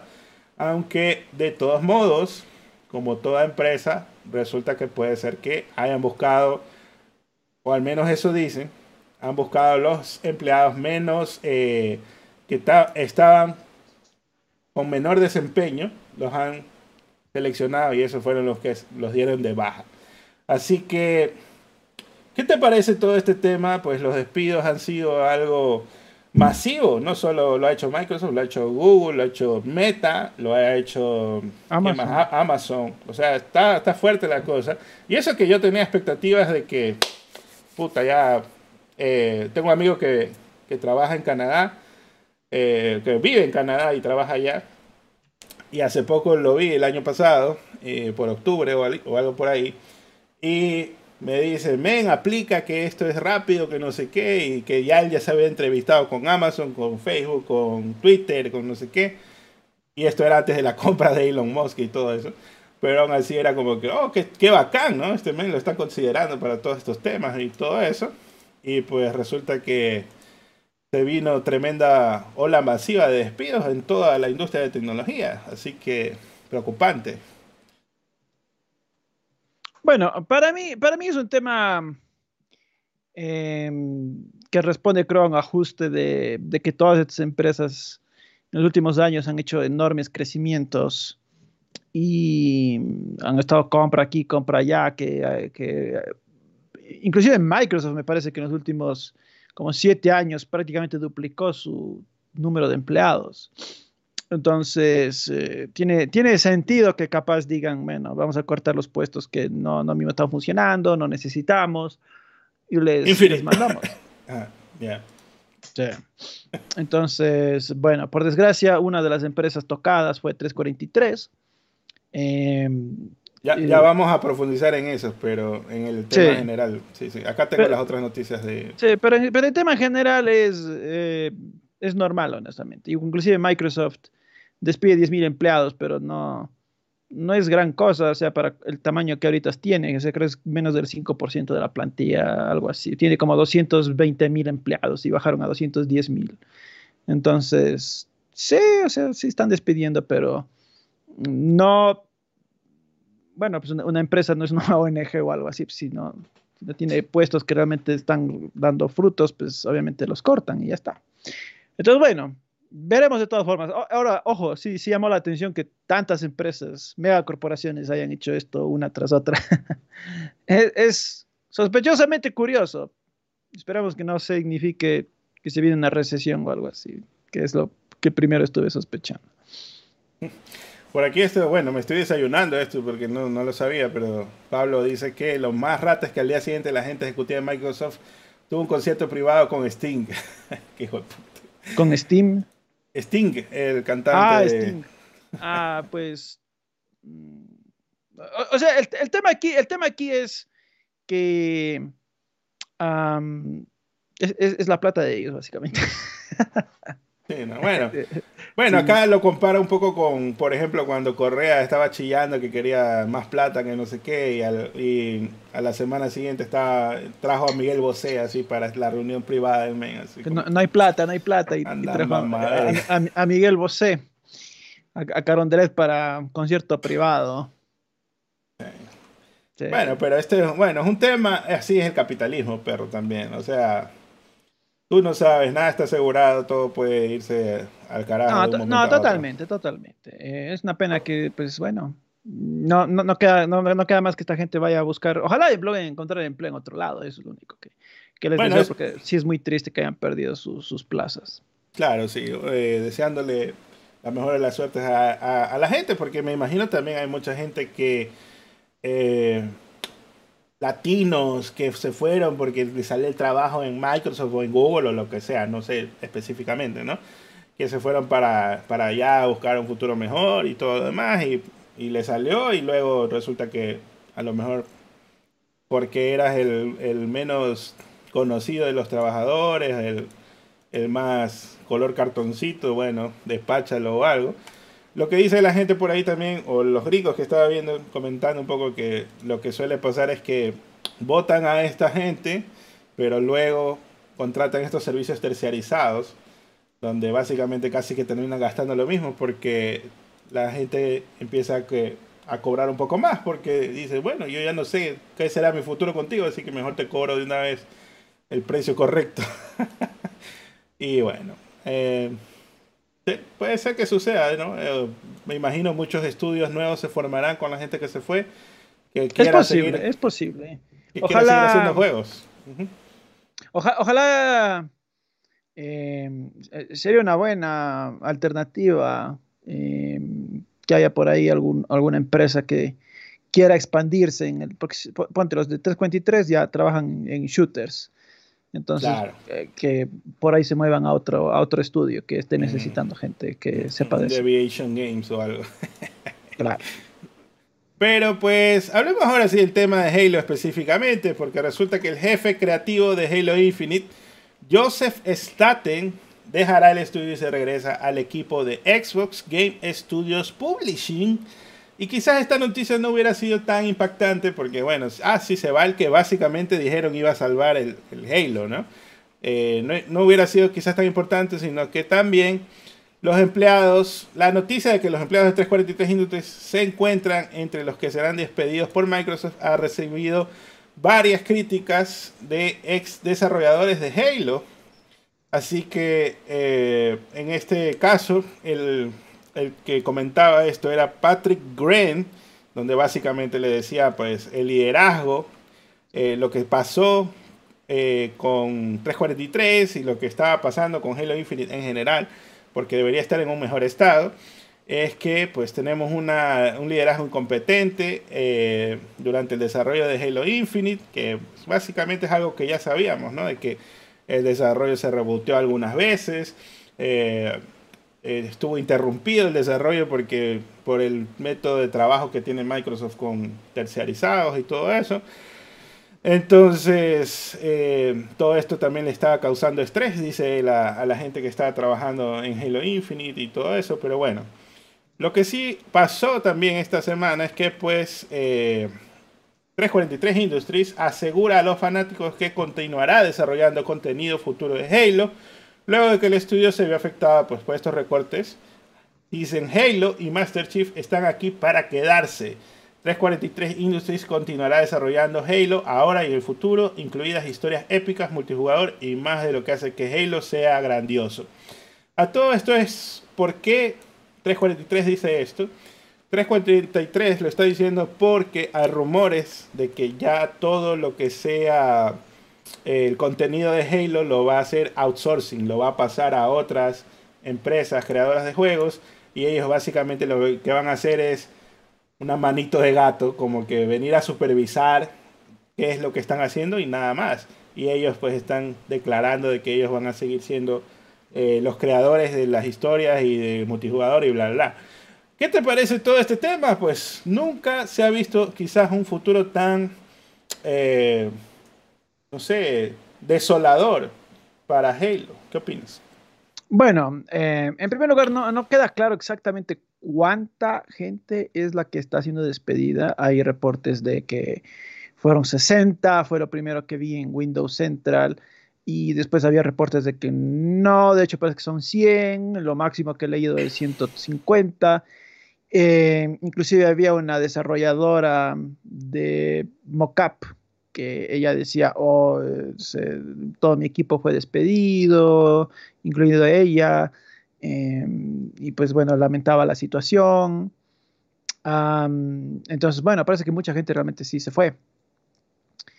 ahora, sí, es una situación triste porque todos los reportes dicen la razón principal de este despido es em, Halo Infinite.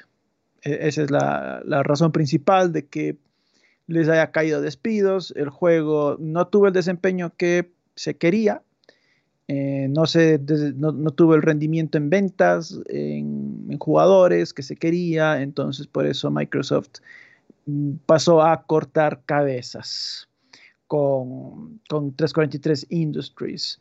Entonces, claro, eh, tiene sentido que ahora ex desarrolladores eh, que pues hayan salido a decir pues todo esto fue culpa del, pésimo liderato que tuvimos.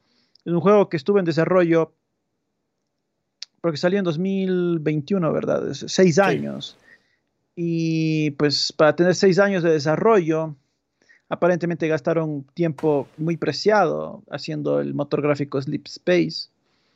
Em, por ahí el año pasado hubo el reporte de que habían gastado como dos años en, haciendo un multijugador basado en héroes. Querían hacer un hero shooter en el multijugador hasta que la idea la descartaron porque no mismo terminaba de despegar. Pero ya gastaron casi dos años tratando de desarrollar ese modo. Entonces, claro, cuando Halo Infinite sale al mercado, no es que tuvo un desarrollo de seis años, tuvo un desarrollo más bien corto. Eh, por eso se siente que el juego está, este, se siente que el juego está inconcluso, se siente que está medio cocinar. La campaña se siente que está medio cocinar, eh, inclusive el, contenido post lanzamiento que ha sido tan escaso, eh, ha sido totalmente eh, prueba y evidencia de que realmente no, no, no tenían mucho planeado, no tenían mucho preparado para el post lanzamiento, no tenían casi nada empezado.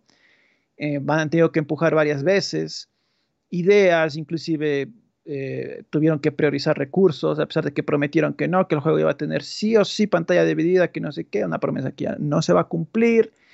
Por ahí... Oye, la, chica que se fue, ¿no? La Bonnie, fue básicamente la gota que derramó el vaso en este sentido también, ¿no? Porque fue el despido que hizo, bueno, la despedida que hizo que todos los demás cayeran después, las fichitas. O sea, claro, ella se fue mucho antes de estos despidos, pero yo, yo asumo que e, ella dijo que se fue por temas personales. Temas personales, pero yo asumo que ella hizo mea culpa y dijo, em, yo voy a cargar con la responsabilidad de que el proyecto no ha salido como se esperaba y de todas las críticas que estamos recibiendo desde arriba, así que voy a renunciar. Eh, claro, dimitir nomás. Capaz tratando de cargar en ella toda la culpa y salvar al resto, yo, yo creo que más bien por ahí debe haber ido la cosa y total, igual Microsoft dijo, no, hachazo sobre ustedes porque ya me han decepcionado múltiples veces con esta saga, desde que el estudio fue formado. Entonces, bueno. La gente quiere que digas lo tuyo, porque están esperando. Di lo tuyo. ¿Lo mío? ¿Qué, Con respecto a Halo. No, no. Lo otro. no sé, pues qué. Esa referencia marítima que te gusta. Ah, ya. Bueno, sí, totalmente. Eh, eh, Microsoft debe estar decepcionado de que hayan, de que su booking insignia no tuvo el desempeño. lo, dijo, lo dijo, Entonces, sí, eh, es una pena, porque realmente Halo Infinite es la razón por la que todos estos despidos ocurrieron, pero al mismo tiempo tú dices, chuta, pero pobre estudio, qué pena que ya te digo, malgastaron el tiempo haciendo un hero shooter que al final no terminó saliendo. Qué pena que gastaron mucho tiempo haciendo el motor gráfico y, pues claro, lo que termina saliendo no es un juego pues, que fue desarrollado seis años, sino quizás unos tres. Entonces, eh, más bien mis aplausos para el estudio que logró hacer algo de ese nivel. Pero sí, totalmente, es una pésima dirección. Eh, yo creo que ahí la culpa está bien, bien eh, puesta.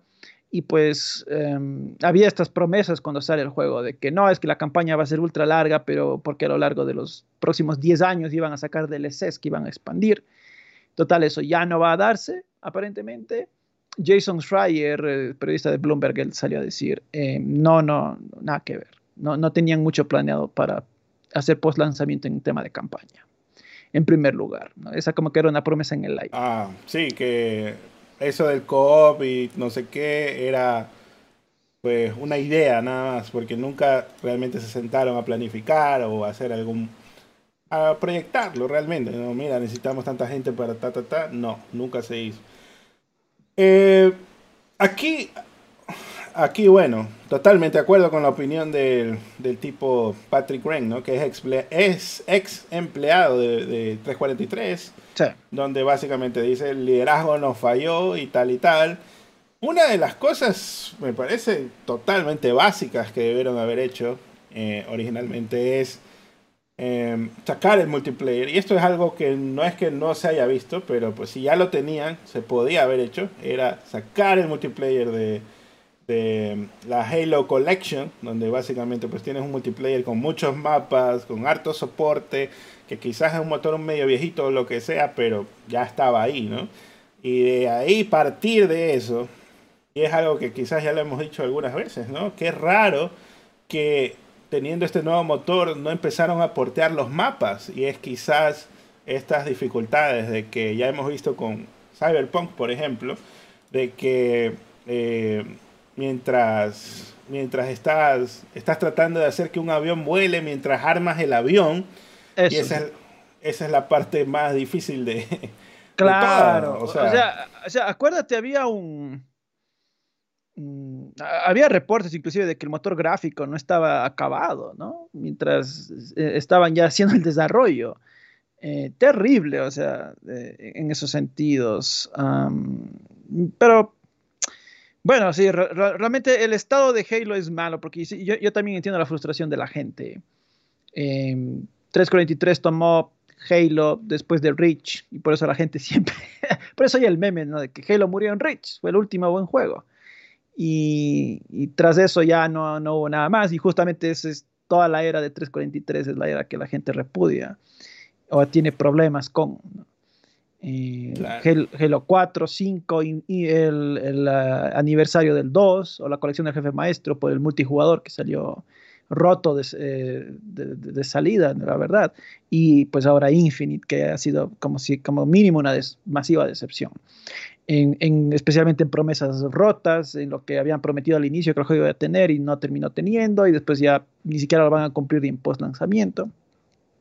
Em, la gente está fastidiada. El otro día yo vi un video de alguien que había recreado una parte de Elden Ring en el Forge de Infinite. Y puta, y me quedé, wow, se ve de putísima madre esto, qué bestia que los fans estén haciendo maravillas en el Forge. Y ellos parece que no, no pueden sacar más mapas, loco. No pueden, es, es curiosísimo eso. En fin, em, ah, si bien 343 sale y dice que ellos iban a seguir haciendo historias y todo, ya me parece perfecto, válido, sigan haciendo. Pero no sería una mala idea hacer el outsourcing, ¿no? Hacer una, tercerización y decir, bueno, ok, vamos a vamos a, darle la saga a Obsidian. A ver, háganme un Halo RPG shooter, ¿no? Estilo mm. Fallout. Háganme a ver, ¿qué pueden hacer? Vamos a darle a It Software, mm, hagan una campaña del puta madre, que es lo que ellos son expertísimos. Háganme una campaña del putísima madre. No me parece una mala idea, honestamente, eso. Yo cuando lo escuché dije...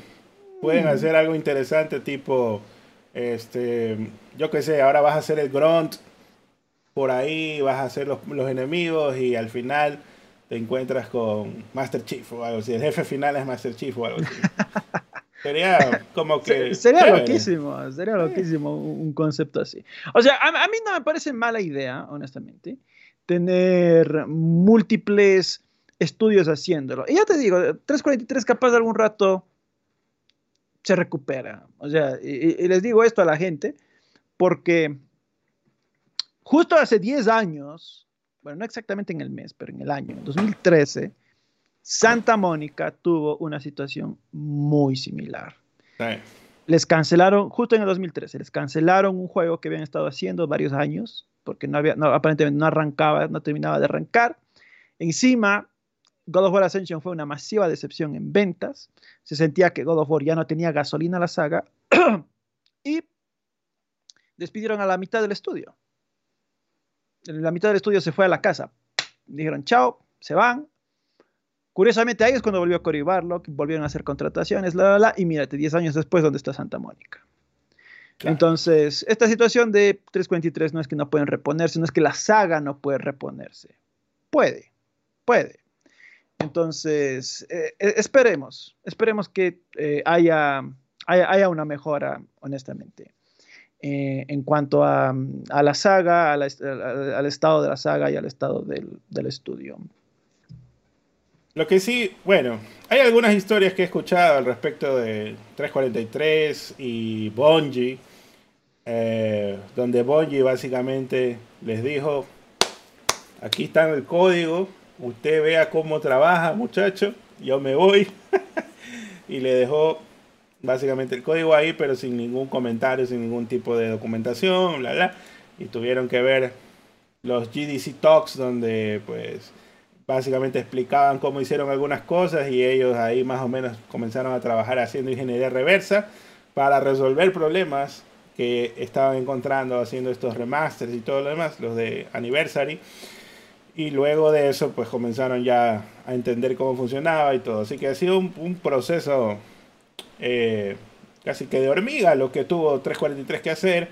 Y pues, si esto a lo mejor es el impulso, también pues Quizás uno de los problemas que hace que esto se vea feo es que constantemente tenemos noticias de que, ah, tenemos a este creador que eh, estaba trabajando con Bungie y ahora ya va a volver a la gloria Halo con este creador que no sé qué. Ya esas noticias valen verga, o sea, esas huevadas ya déjenlas atrás, traigan a, gente nueva que quiera hacer cosas de verdad eh, o, quizás si trae un veterano, pues que contraten y tenga seriedad, ¿no? Como le pasó con Cory Barlow. Eh, de que se quede realmente a hacer algo, algo bueno. Y pues esa es la parte que, que, le hace falta. Y por otro lado, y es algo que ya constantemente hemos criticado con respecto a Microsoft, es no anuncien nada. Quédense callados tan, tan anticipado, claro. E, eso también creo le mató al juego. Eh, imagínate, le, anunciaron en el 2017, me parece. Puta, en ese año recién estaban, creo, acabando de hacer el motor gráfico, así. no tenían nada. Eh, no debieron haber tenido nada cuando lo anunciaron. Eh, es una tontera eso, la verdad. Para mí una tontera completa. Una Eh, payasada.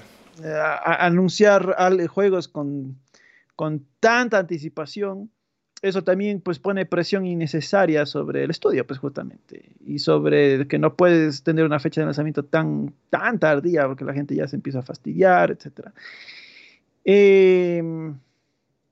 sí, sí, ha habido también un mal manejo en el tema de, de- de marketing ahí también. Y bueno, continuando con los temas, eso con Halo, pasemos pues a que esta semana Phil Spencer ha utilizado un discurso de premiación para expresar su opinión de que las compañías de juegos tienen la responsabilidad de garantizar que los jugadores y los desarrolladores no estén divididos y en cambio estén unidos. Y bueno, el discurso en resumidas cuentas habla de que pues como creadores, de constructores de mundo, nuestra mayor responsabilidad es inspirar e invitar a la alegría, pues cientos de títulos que los jugadores tienen al alcance de la, de la mano hoy y mañana, es una tarjeta de, prese- de presentación para la alegría. Halo, God of War, Vampire Survivors, Peppa Pig, juegos grandes, pequeños, independientes, etcétera. Cada uno está diseñado para brindar una infusión de alegría en medio de nuestras vidas, para brindarnos tanta alegría a la gente, ta, ta, ta. Lo que dice es que básicamente pues basta de dividir a los fans y los creadores, sino que busquemos eh, eh, busquemos pues empatía entre estas dos secciones de, del gaming y no separarlos tanto. Y pues justamente por acá, esta semana, se revela que una encuesta, una encuesta de GDC, del Game Developers Conference, dice que el 75% de los desarrolladores de juegos dijeron que creen que el acoso y el comportamiento tóxico de los jugadores es un problema serio o muy serio. La encuesta fue realizada alrededor de 2.300 desarrolladores. Así que esto es algo que hemos hablado mucho, muchas veces cuando suceden estos problemas de acoso, de que parece que hubo un tema así en Bungie con Destiny, o bueno, también en otros Sí, casos, como sí, no, Santa Mónica. A- acuérdate que en Destiny les, en, en Bungie hasta les dijeron, Le mandaron una pizza, algo así. claro, no, pero vivían. Claro, pero inclusive allá tomaron, la, me parece que la decisión de que ya no, no tengan redes sociales, algo así. No me acuerdo cuál fue la... la Algo tomaron, así.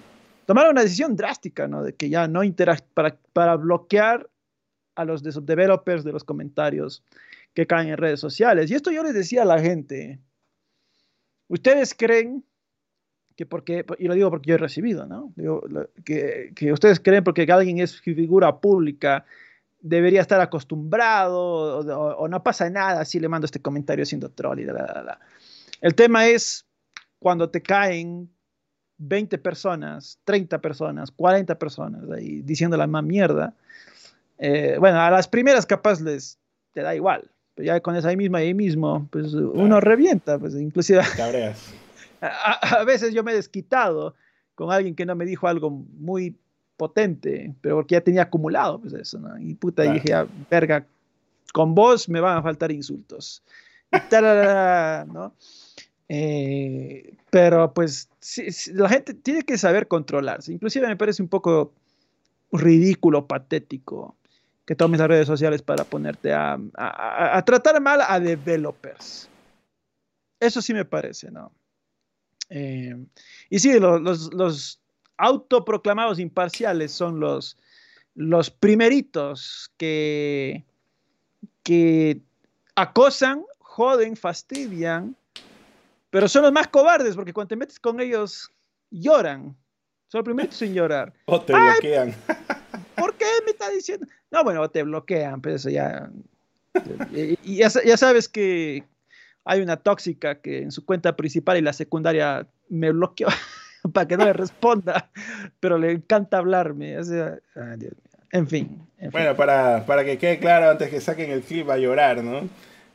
Los imparciales de izquierda, de derecha, de azul, amarillo, lo que sea, son los imparciales, o sea, los que están mamando siempre con una sola cosa, porque cuando salió The Last of Us también hubo ese problema, o sea, no es solamente de que, ah, con Halo, o que con Destiny, cuando salió The Last No, of Us hubo todo. ese problema terrible, terrible, o sea, puta madre. No, no, en todo, en todo. O sea, eh, son la gente que se tira imparcial y son la primerita en joderte porque según ellos no son imparciales. O sea, y aquí no solo los Xboxers, los, los Play, los players, loco, porque yo siempre pasé años diciendo que no, que Play debería tener un juego estilo, un sistema estilo Game Pass, un servicio estilo Game Pass. Loco, vivían con esa tusa en el ano y me, y me, y me jodían, ay, que por qué le pides eso a Play cuando la, la calidad vale más que la cantidad, que no sé qué, y yo prefiero que no sé qué. Hasta que Sony sacó y ahí sí, ya no, ya, ya me dejaron de acosar, me dejaron de, de, escribir esas, esas, huevadas, loco, porque es tal, Dios mío, qué gente más insoportable, loco. Eh. Eh, y hay de todos, ¿no? Hay en todos los bandos. Eso, eso no, no, no, no, no es exclusivo de uno. Eh, por desgracia, antes solo había un bando que tenía hasta influencers de ese tipo. Por desgracia, ya, ya les han copiado. Ya, eh, yo me he quedado asombrado que ahora ya está, bueno, pseudo influencers, ¿no? Pero todavía tienen audiencias pequeñas que han emulado el estilo mega tóxico y, y son de, de, ahora de Nintendo, de Play y así. qué, qué, pena, qué pena que ese estilo de generar contenido se ha, se, se esparcido. Me da risa que, eh, ¿cómo se llama? Que eso pasa, ¿no? Estás viendo que hay, existe ese modelo y, no es un modelo exitoso, por decirlo menos. sí, es lo Y vas y lo copias, o sea, y, y, luego cuando ves los views de ese canal, ¿no? O lo que sea, es como que, puta, ni siquiera te le acercas al, al original que al que le estabas copiando y más está es difundido, pero por ser en redes sociales, o sea, en Twitter mayormente. Y en Twitter tiene, puta, 800 mil vistas y en, en YouTube 200. ¿En serio? ¿Ese es tu modelo de negocio? Claro, o sea. Negocio, entre comillas. Es, es, la pésima forma, porque hasta la, la versión original no tira sus, los números que solía tirar.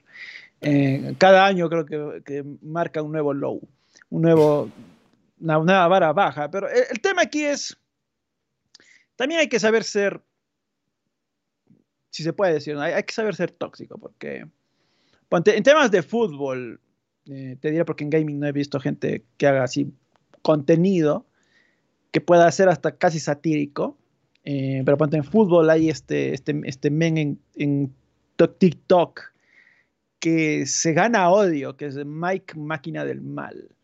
Y, y chuta la gente le sigue para, para tirarle, a veces hate, a, veces ya, ya joda, pero la gente ya mayormente le toma joda y él sigue, ¿no? Pero porque es su personaje.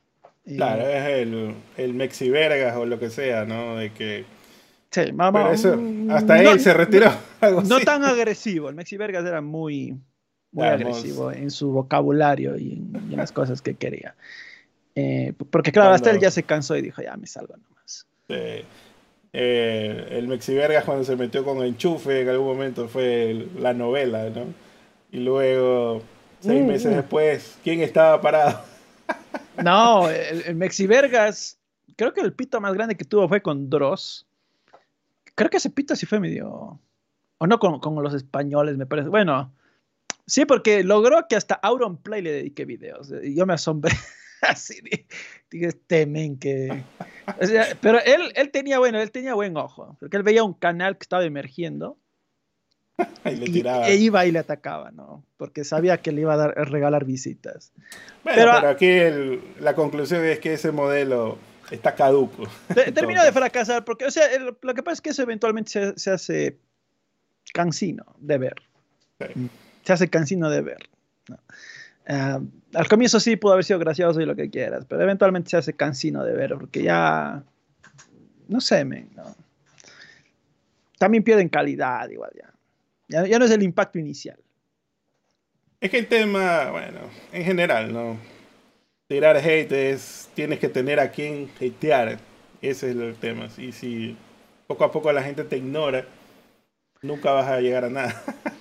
sí, sí. Bueno, es que también depende del contenido. Pues, es que ¿cómo va a ser ese tipo de contenido tóxico en, en gaming? Porque al menos en fútbol, loco, es que hay partidos de fútbol todito el tiempo.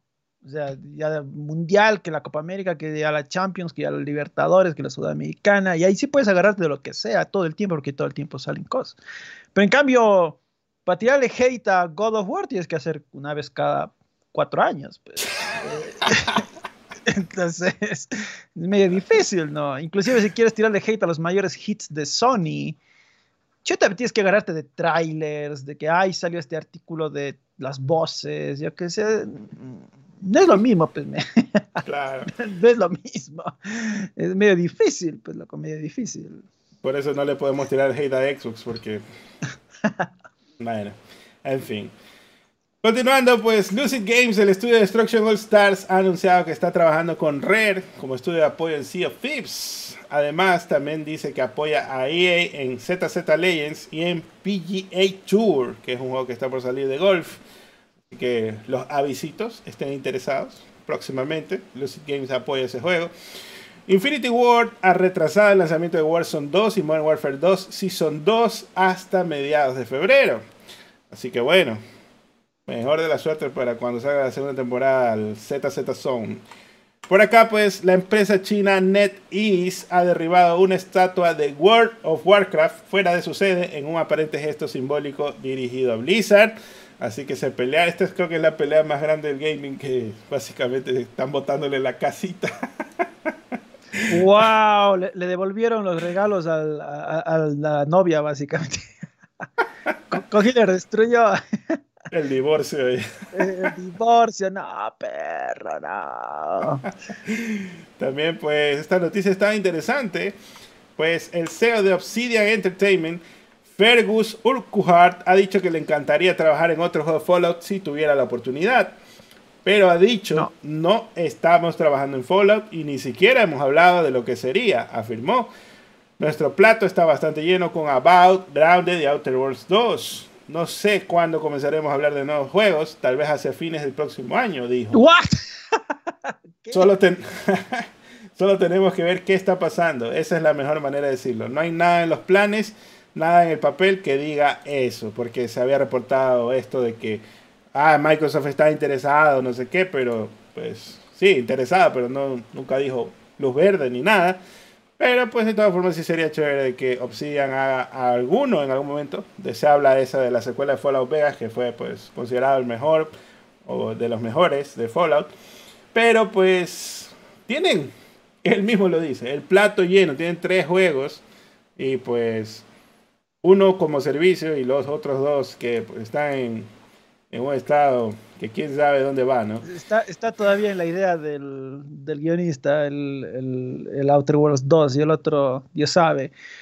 Pero me, me, parece raro que diga que el siguiente año van a anunciar nuevos, nuevos juegos. Primero muéstrame siquiera gameplay, ¿no? De la BAU. o del otro, aunque sea. No, bueno, el otro... El otro, aunque sea, tiene un motor hecho, ¿no? es, un poquito más fácil. Sí, en teoría un poquito más fácil, pero bueno, no, no, me parece medio raro que salgan a decir eso. Em, a ver, para comenzar, Obsidian sí es uno de mis estudios preferidos porque ha hecho grandes juegos que a mí me han encantado. Pero loco, deja de anunciar juegos. Por favor. deja, deja, de anunciar juegos. Eh, especialmente si de los otros no hemos visto ni un gameplay. Mm. Bueno, pasemos ahora hacia varios. Veo que no crecen espera, los espera, Espera. No, no, no has puesto una noticia. Bueno, es un rumor que escuché. Que, bueno, se, la, se lo lanza el mismo insider de Crystal Dynamics que ah, eh, spoileó bastantes cosas de Marvel's Avengers. Dale. Entonces, este leaker dice que de acuerdo a lo que sabe, Perfect Dark va a salir después de Tomb Raider. Del nuevo Tomb Raider. Que el nuevo Tomb Raider está más avanzado de lo que la gente puede suponer. Y que Perfect Dark no tanto. Entonces, lo más factible es que primero salga Tomb Raider y Perfect Dark 2028 por ahí me imagino. Entonces, entonces e, e, eso es lo que ha dicho. Y bueno, pues considerando que es un insider que le atinó pues bastante de, de spoilear de Avengers, de Crystal Dynamics mismo, pues la gente sí está tomando atención a, lo que dijo. ¿Cómo la ves? Claro. Sí la vi, sí, sí vi la noticia de que pues básicamente le estaba filtrando muchas cosas y él decía Tomb Raider sale primero, Perfect Dark después, eso quiere decir, primero que nada, las prioridades del estudio están claras, o sea, ya para qué voy a meter recursos a eso si todavía pues ni siquiera tienen guion, quién sabe, o algo. Y por otro lado, y aquí viene la pregunta, ¿para qué putas entonces anunciaron esa beba si ni siquiera están, ni una coma han escrito de ese juego? Y por otro lado, pues, Tomb Raider obviamente viene con todo el peso de Amazon Games a decir, papá, háganme esto lo más rápido que pueda, porque quiero sacar juego y ganar plata. Y está bien. Y por otro lado, pues, no, aquí también se ve la prioridad de Microsoft. Microsoft, por más plata que le pueda haber dado reservado lo que sea, ellos saben quién, quién mandó el billete. El calvito Lex Luthor les dio seguramente más billete ahí. o sea, no sé si fue más billete. Yo, yo creo, yo creo aquí el tema empezó con problemas desde que, bueno, hacen de Initiative y dicen, bueno, Initiative va a ser este juego, Black ya el problema se, se, olió desde que dijeron, ah, Crystal Dynamics va a venir para ayudar. Yo, yo me imagino que no estaba dando no estaba tomando buena forma el juego. Y la noticia que, o bueno, el rumor que hubo hace unos meses fue que el, el, el Perfect Dark que ya había, tenían hecho algo, lo rebotearon todo. Sí. Entonces, bueno, eh, aparentemente la idea original que habían estado eh, preparando no les terminó de convencer. Entonces, bueno, eh, qué pena. Qué pena, qué pena en general de que pues se ven estos problemas de liderazgo fuertes en Microsoft, donde no hay un peso realmente que diga, quizás hasta incluso más temprano, para decir, ni siquiera muestres nada porque esta huevada ni siquiera estoy seguro de que va a funcionar. Entonces, mm. ahí es donde viene donde viene este tema de que, puta, si tienes un liderazgo que está revisando esto, ¿por qué suceden estas cosas? Pareciera que más bien esos son los que tienes que despedir. O sea, o sea aquí, aquí también el tema es que, eh, como tienes eventos, tienes que sacas nuevas consolas, pues si quieres motivar a la gente que lo compre, entonces, por ello te apresuras a hacer anuncios, pero chuta, es que, el tema de Microsoft es que son la bola de anuncios que hicieron así de esta clase, ¿no? Donde solo fue un teaser y Dios sabe el juego, cuándo irá a salir. Eh, y ya fue un teaser que salió hace cuatro años, ¿no? Es, que ya es full tiempo. Eh, a otras empresas les hemos visto meter la pata de ese nivel, no es la única.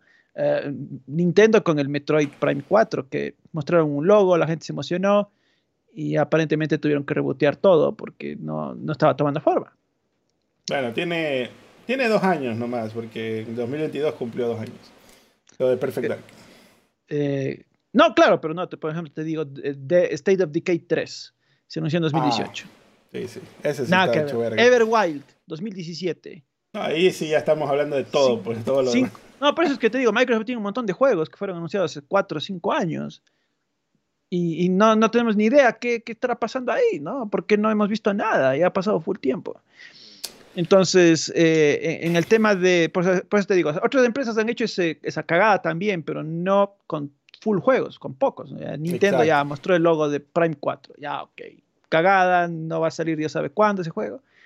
Sony por ahí también tuvo sus Agent, ah, sus anuncios que no terminaron nunca en nada, pero son contados, la verdad. En, cambio, en el caso de Microsoft son la bola. Pues, Entonces... Mira, y cuando... Esto es irónico, ¿no? Porque... ¿Cuántas veces creo que lo hemos dicho, no?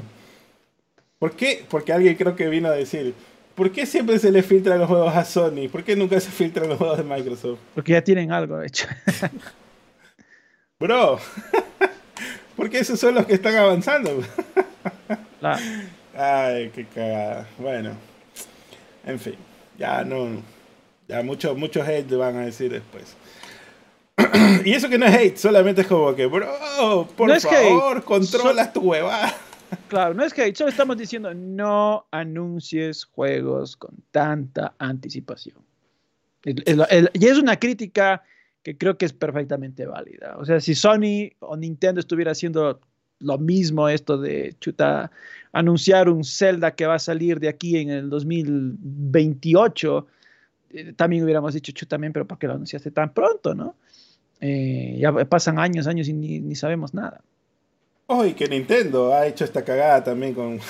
No, se ha hecho Nintendo, pero no tantos, eh, no con tantos juegos ahí mismo y ahí mismo. Pues. Pero al menos parece que ha aprendido en este tema ya. Breath of the Wild 2 fue, o sea, bueno, Tears of the Kingdom, porque ahora ya tiene ese título, pero cuando venía Breath of the Wild 2, putas, fue súper, súper mega verde ese anuncio. Cuando más bien debieron guardárselo un poquito más de tiempo, sabiendo que iba a faltar mucho. Totalmente. Ahí, ahí, por ejemplo, hicieron el anuncio, ni siquiera tenía título, solo era la secuela de Breath of the Wild. Mm, pero, pero bueno, solo se demoraron tres años en sacarlo. Esa es, esa también la diferencia. Bueno, continuemos para ya cerrar, se nos va a hacer más tarde después. Eh, pues resulta que el el productor de la serie Silent Hill dice que quiere ver aún más estudios independientes haciendo juegos de Silent Hill. Dice, no hay mucho que podamos hacer nosotros mismos, o sea, Konami vale verga, es lo que está diciendo. Lo que significa que debemos trabajar con muchos creadores independientes diferentes si queremos hacer muchos Silent Hills diferentes, decía Okamoto. Es por eso que hicimos movimientos para trabajar junto con personas de todo el mundo que quieren hacer juegos de Silent Hill y nos acercamos a Blue Team, así como a Anapurna Interactive y No Code. Así que, bueno, igual todos estos tres proyectos se los ven verdes de, madurez, pero no verdes de calidad. pero en todo caso, bro, ya, sí, ya estás admitiendo que Konami no va a ser ni burger y básicamente tienes que hacer el outsourcing de tus IPs nada más para hacer un palanquear las IPs para que alguien haga algo bueno con ellas. Es básicamente lo que está pasando aquí. Por acá, pues una imagen filtrada de Suiza de Squad ha confirmado los planes para los elementos del juego como servicio. Así es, tiene pase de batalla y eso le recordó mucho al Avengers y pues ha generado un poquito de... Eh, ¿Cómo sería? Como medio controversia en redes sociales. Ah, como que la gente se reaccionó mal porque pensaba, no, no, no, eso no es. Y después efectivamente se filtró, lo que se filtró era porque ya les cayó el clásico copyright y pues la gente ya sabe que es un juego como servicio, no sé qué esperaban. Y por otro lado, bueno, pues no sé, no sé, esto se ve mucho como Avengers y la verdad no creo que vaya a funcionar, pero aún así, pues si Warner quiere que lo pruebe, pues lo probaría para ver qué tal, pero nada más. ¿Qué, te parece que, que está esto que salió del Suicide Squad? A ver, te, voy a decir lo que mis expectativas. Eh, a nivel gráfico se ve bien, el gameplay se ve muy interesante y el diseño de nivel está increíble. Ahora ese es Hogwarts Legacy. Eh, dejemos de hablar de Hogwarts Legacy. pero dejemos, ah, pero ahora, ahora sí hablemos de... Por desgracia, el Suicide Squad se ve terrible. Eh, se oye terrible. Eh, la gente me estaba mandando y, yo les dije, pero ya, estoy segurísimo que ya se sabía que el juego iba a ser juego como servicio.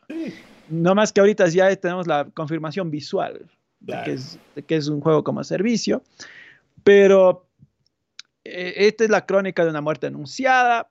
Eh, este es, por desgracia, espero no sea un fracaso. Espero que no. Espero que no, pero huele a que va a ser un tremendo fracaso. Ojalá la campaña siquiera esté buena y que en eso lo sea mejor que el Marvel's Avengers. Porque de ahí el tema de la monetización y todo fue súper draconiano en el Marvel's Avengers. La gente ni quería probar, los personajes no estaban tan interesantes para estar ni siquiera probando otros personajes, ir a estar farmeando para seguir comprando huevadas, etc. Eh, eso se estrelló porque ese concepto, la gente no pidió algo así, no, no quería algo así, e, era tonto, honestamente. Entonces, bueno, yo no tengo expectativas muy altas, honestamente. Yo inclusive si ese juego es medianamente bueno, voy a quedar sorprendido porque no espero eso de ese juego, la verdad. Yo creo que mi pequeña predicción para este título es que va a vender solo porque dice Rocksteady y Suicide Squad. Y luego de eso vamos a ver el, el desengaño en la gente de decir, oh, me vendieron esta huevada como servicio, es otro Avengers más.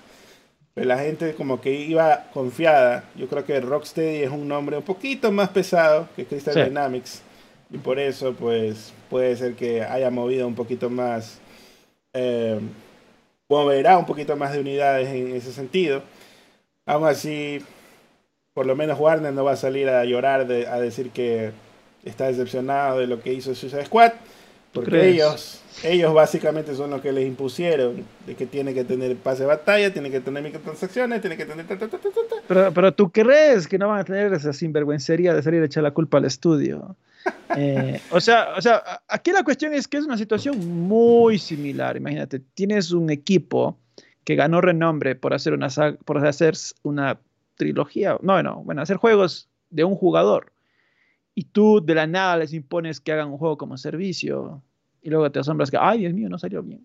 Así, pero es básicamente lo mismo que pasó con Crystal Dynamics. Eh, Exacto, es que eso te digo, es el mismo caso de. Crystal Dynamics, es exactamente el mismo caso. Entonces, chuta, pobre Rocksteady, que sí hizo una bonita trilogía en, en Arkham. A ver, ¿me estás hablando de Crystal Dynamics o de Eh, BioWare? digo, de, de- de- de- Bueno, BioWare también. Pobre BioWare. Wow, cierto, BioWare también les pusieron a hacer un juego como servicio y se estrelló. matando, los, matando a los juegos de, a punta de juego como servicio, matando a la, a la industria. Puta, qué pena, cierto, cierto. BioWare también los, los mataron. O sea, pero es que, chuta, es que las empresas no, no aprenden, ¿no? Es como el meme de los Simpsons. Usted no aprende, loco. O sea, coges un estudio que gana renombre haciendo juegos de un jugador y les metes a hacer un juego como servicio y luego te asombras que se estrellan. men. O sea, chuta. Y luego la culpa del estudio, lo peor. Eh, Ah, aguanta, me estás hablando del estudio. ¿Me estás hablando de BioWare? ¿Me estás hablando de Crystal Dynamics? ¿Me estás hablando de Rocksteady? ¿O me estás hablando del estudio que hizo Metal Gear? Le pasó lo cierto, mismo. Es lo mismo. La misma. Totalmente, la misma huevada. Es un juego de zombies que no sé qué, a la verga. Bueno, 343 quizás ese juego ni siquiera llegó a ser como se dice, no sé ni cómo decirlo ya. Pero si tenían funcionando ellos, 343. No, no, bueno, el funcionando la 343 no es, no, es, no, es el, no es el caso. 343 sí, los, las campañas de Halo han sido chéveres, pero esa saga siempre ha sido conocida por multijugador. Es la razón principal por la que se hizo popular Bueno, eh, Halo. por acá pues también se ha filtrado información del libro de arte oficial de Hogwarts Legacy, releva- revelando, perdón, nueva información sobre el juego. 35 horas para completar la campaña, 75 horas para completar al 100% todas las misiones secundarias. Y pues si quieren más spoilers están en Reddit porque parece que se ha revelado muchísimas más cosas, tramas y, te- y otras cosillas por ahí. Así que, hypeadito, Kenk. Eh, es. Men, mientras más veo, más me emociono. El otro día IGN subió un video de unos 8 minutos diciendo. Esta es la cronología de cómo se fue anunciando. ¿Te acuerdas que originalmente eh, se decía que era un Harry Potter RPG, no sé qué, y bla, bla? Y, y- y loco, vi los nuevos gameplays y todo. Es el juego que más espero de este año actualmente. O sea, wow, mientras más he visto el juego, más me ha convencido. Más y más me convence. Estoy seguro que ese juego no lo voy a soltar, Dios sabe, hasta fin de año, creo. Porque estoy estoy súper emocionado, honestamente. Estoy súper, súper emocionado por Hogwarts Legacy. Es el Elden Ring de Kenk. Eh, eh, Este va a ser mi verdadero Elden Ring. Eh, Este, este va a ser el juego que voy a estar ahí, juega y juega y juega.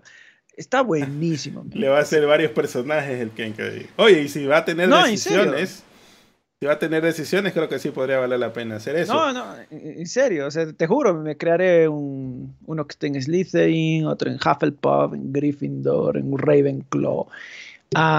Y, y de hecho creo que tienes la de sí, tienes decisiones. Parece que puedes hacerte un mago así bueno o un mago oscuro, eh, un, un señor oscuro. Entonces, la cartita mm. quería que el modo oscuro, dice. Entonces, pero en el editor de... Suena muy bien. En el editor de personajes va a haber algún template que pueda crear al, al peluca. ¿Qué, qué opinas? Mm, pero ya son adolescentes pues, los que tienes que crear. Creo que al peluca no. O sea, puedes crearte un peluca joven. Capaz que sí, así alguien con un pelote, así, pero sin, la, sin la barba. Sin la barba. Pero, no, capaz sí, capaz sí. Bueno, yo, mi primer personaje va a ser lo más parecido a mí posible. De ahí, cuando me pase a otras casas, em, ahí, veré, ahí empezaré a, ver si me puedo hacerme un Kratos, yo que sé.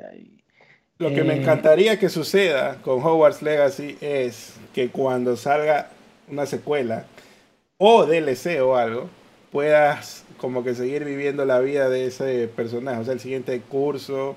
Ah, sí, buenísimo. Cosa que puedas como que continuar storylines y la vida y bueno, hasta que salga Hogwarts Legacy 8 y ya vayas al Ministerio de Magia a resolver crímenes o algo. No, sería, sería chévere, sería chévere. Eh, bueno, el, juego pinta tremendo, tremendo, la verdad.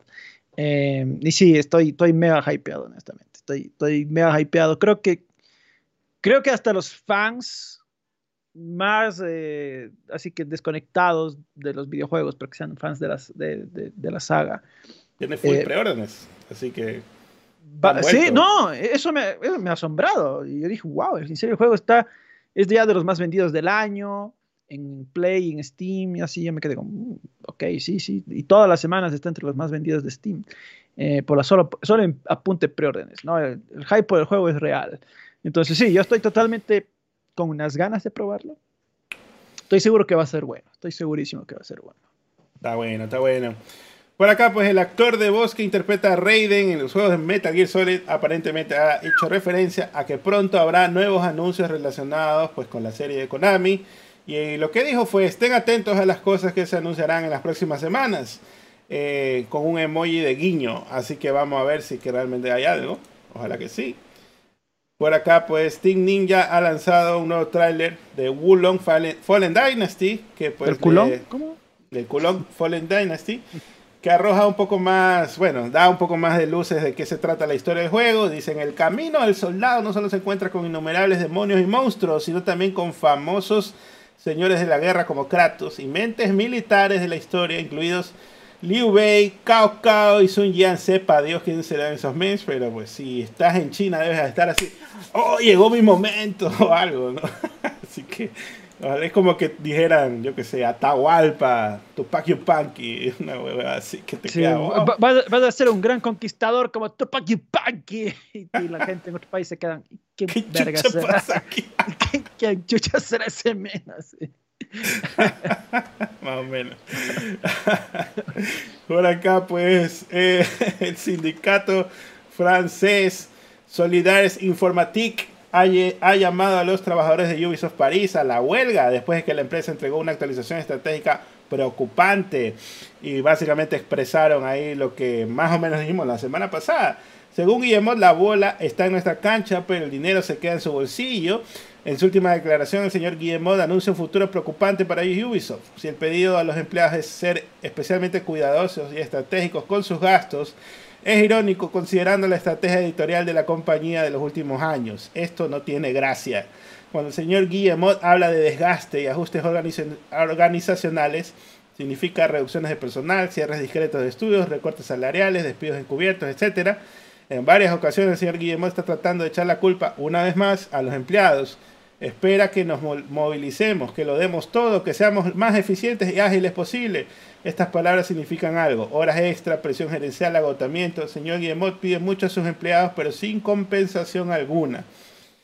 Y pues, por suerte, el CEO de Ubisoft, eh, Guillemot, pues abrió una sesión de preguntas y respuestas el miércoles y ahí se disculpó por los comentarios recientes que hizo, pues que pues han sido mal recibidos y eso es lo que dijimos la semana pasada. ¿Cómo vas a culpar a los empleados si esta huevada son decisiones que han tomado los líderes? Básicamente lo que hemos hablado en general casi todo este podcast.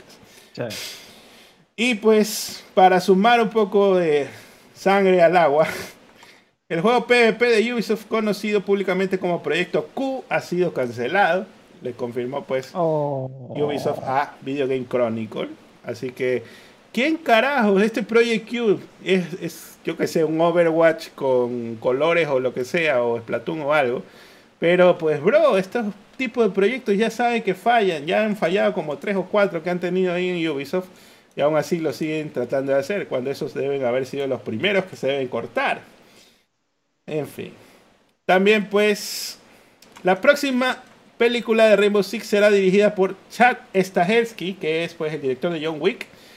El principal sería Michael B. Jordan, según Hollywood Reporter. Kenk, ¿estás esperando la película de Rainbow Six?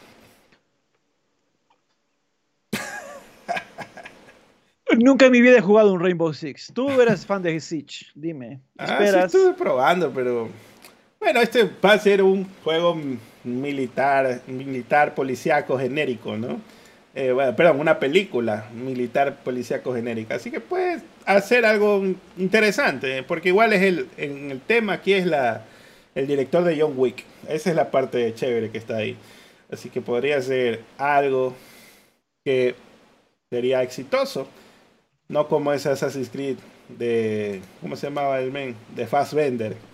Podría ser algo quizás interesante. Mm, Y, la gente adoró esa peli. Me recuerdo que un día le hice reseña porque no era muy buena. Los, los, los fans estaban ardidos. No, pero es que, es que sí está bien. ¿Cómo te atreves? Échale pet. Ante la verga, estaba mal esa. Que, eh, mejor es la de Príncipe de Persia que esa huevada. Muy superior. Muy superior. Sí, sí, sí. Totalmente. Bueno, por acá pues el servicio de transmisión de Google, acá está, el servicio de transmisión de Google Stadia se cerró oficialmente, poco más de tres años después de su lanzamiento. Así que pues aquí festejando oficialmente de que Stadia murió en Rich. Vamos a... Ya al fin, ya se murió esa hueva. Pero, pero ojo, Stadia murió por culpa de Xcloud. De acuerdo a Google. Según Google, nada que ver. Según Google. Este, otra vez, fallas de liderazgo. ¿la? Estas en las cabezas valen burger ahí. Bueno, Bueno. pero bueno, ya- el de Stadia ya sabíamos, porque tuvo el beso de la muerte ahí del, Ah, sí. del. Phil, Har- del Phil Harrison. Fue, fue el beso de la muerte para ese, para ese producto. Esta ya no, ni siquiera llegó a Rich. Efectivamente. No llegó a nacer Stadia, es lo malo. El fabricante de League of Legends y Valorant, Riot Games, ha sufrido una ronda de despidos también. La compañía confirma que hizo 46 despidos, así que pues vaya, vaya, que ninguna empresa ha estado salvándose ahí. Eh, ni porque haces una buena adaptación, ni porque haces un ZZ Lorant, te puede mantener ahí a la gente, ¿no? Por acá, pues el estudio Creative Assembly de Sega ha revelado un nuevo mapa de Hyenas, el FPS multijugador de ciencia ficción, junto con las próximas fechas de pruebas. El alfa estará disponible el 23 de enero. Ojalá Sega no salga a decir que ha sido una decepción, porque este sí creo que se va a estrellar como avión sin alas, hijo puta. Por acá, pues, tras un retraso de un año, Electronic Arts ha confirmado que su nuevo juego PGA Tour finalmente se lanzará el 24 de marzo del 2023, bla, bla, bla. Ok. Next, para los avisitos. 2K ha publicado el primer tráiler del DLC The Good, The Bad and The Undead de Marvel's Midnight Suns que saldrá el 26 de enero, así que es Morbin Time. El 26 de enero vamos a tener a Morbius y a Deadpool. así que- ¡Oh! El morboso. Buena. buena. Sí. También pues Rockstar ha lanzado Grand Theft Auto Trilogy Definitive Edition para Steam, incluye compatibilidad con Steam Deck. Chévere por ahí. Y Striking Distance Studios ha agregado un nuevo modo New Game Plus a Callisto Protocol. Se solucionaron varios problemas en los que ciertos ángulos de cámara pa, pa, pa, pa, que se caía por el suelo el Jacob. Así que ya lo arreglaron ahí algunos bugs parece. También pues sí, Project Red ha anunciado las fechas de lanzamiento de la edición en caja de The Witcher 3 Wild Hunt para PC5 y series. Sale enero 26. Y por último, Crystal Dynamics ha anunciado que dejará de dar soporte a Marvel's Avengers. Y pues aquí va ¿Qué no habían cerrado ya ese antro? a finales de este año. En un blog publicado el viernes, el desarrollador dijo que publicaría su actualización final el 31 de marzo del 2023 y finalizaría todo el soporte oficial el 30 de septiembre de 2023. Sin embargo, después del 30 de septiembre, el modo de juego individual y multijugador seguirá estando disponible, dijo el desarrollador. Lo que sí es que me pareció interesante es que todos los trajes y microtransacciones van a estar gratis. Así que, qué mejor momento que por en este momento entrar a jugar esa huevada, a ver qué tal. Anda a canjear todo. Todos los skins ahí. Claro, lo, lo, peor es que. Esa huevada, se cayó algo. Después de septiembre se cayó el Steam Deck al Capits, no. No, un teclado, bro. No, solo, solo, un teclado, ¿no? El Casex es. El Steam Deck está aquí cerca de mi corazón. Ah, ya, está bien. No, solo un teclado, dice el Capets, tiene 20 ahí. Eh, para el cambio. Bueno, eh, lo peor es que el pasado, el 30 de, septiembre, ya no, ya no podrás ni ni comprar eh, ah, el juego, digital el juego. Y ya sale de las tiendas, así que eh, capaz se vuelve coleccionable esa huevada.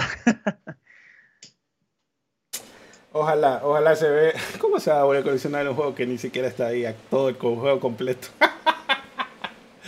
ah, vamos a ver si es verdad, no sé, no sé. bueno, ¿Cuántos likes hay que para ver si nos vamos o hablamos de las dudas? 3.19, yo le dije 3.50 a la gente y no, no. Le metan ese like, metan ese último like, perre. Despidan, despídelo nomás ya, que nos vamos. Bueno, muchachada, muchísimas gracias por acompañarnos en este pseudo de listas. Gracias por los likes, gracias por los comentarios, gracias por estar aquí con nosotros.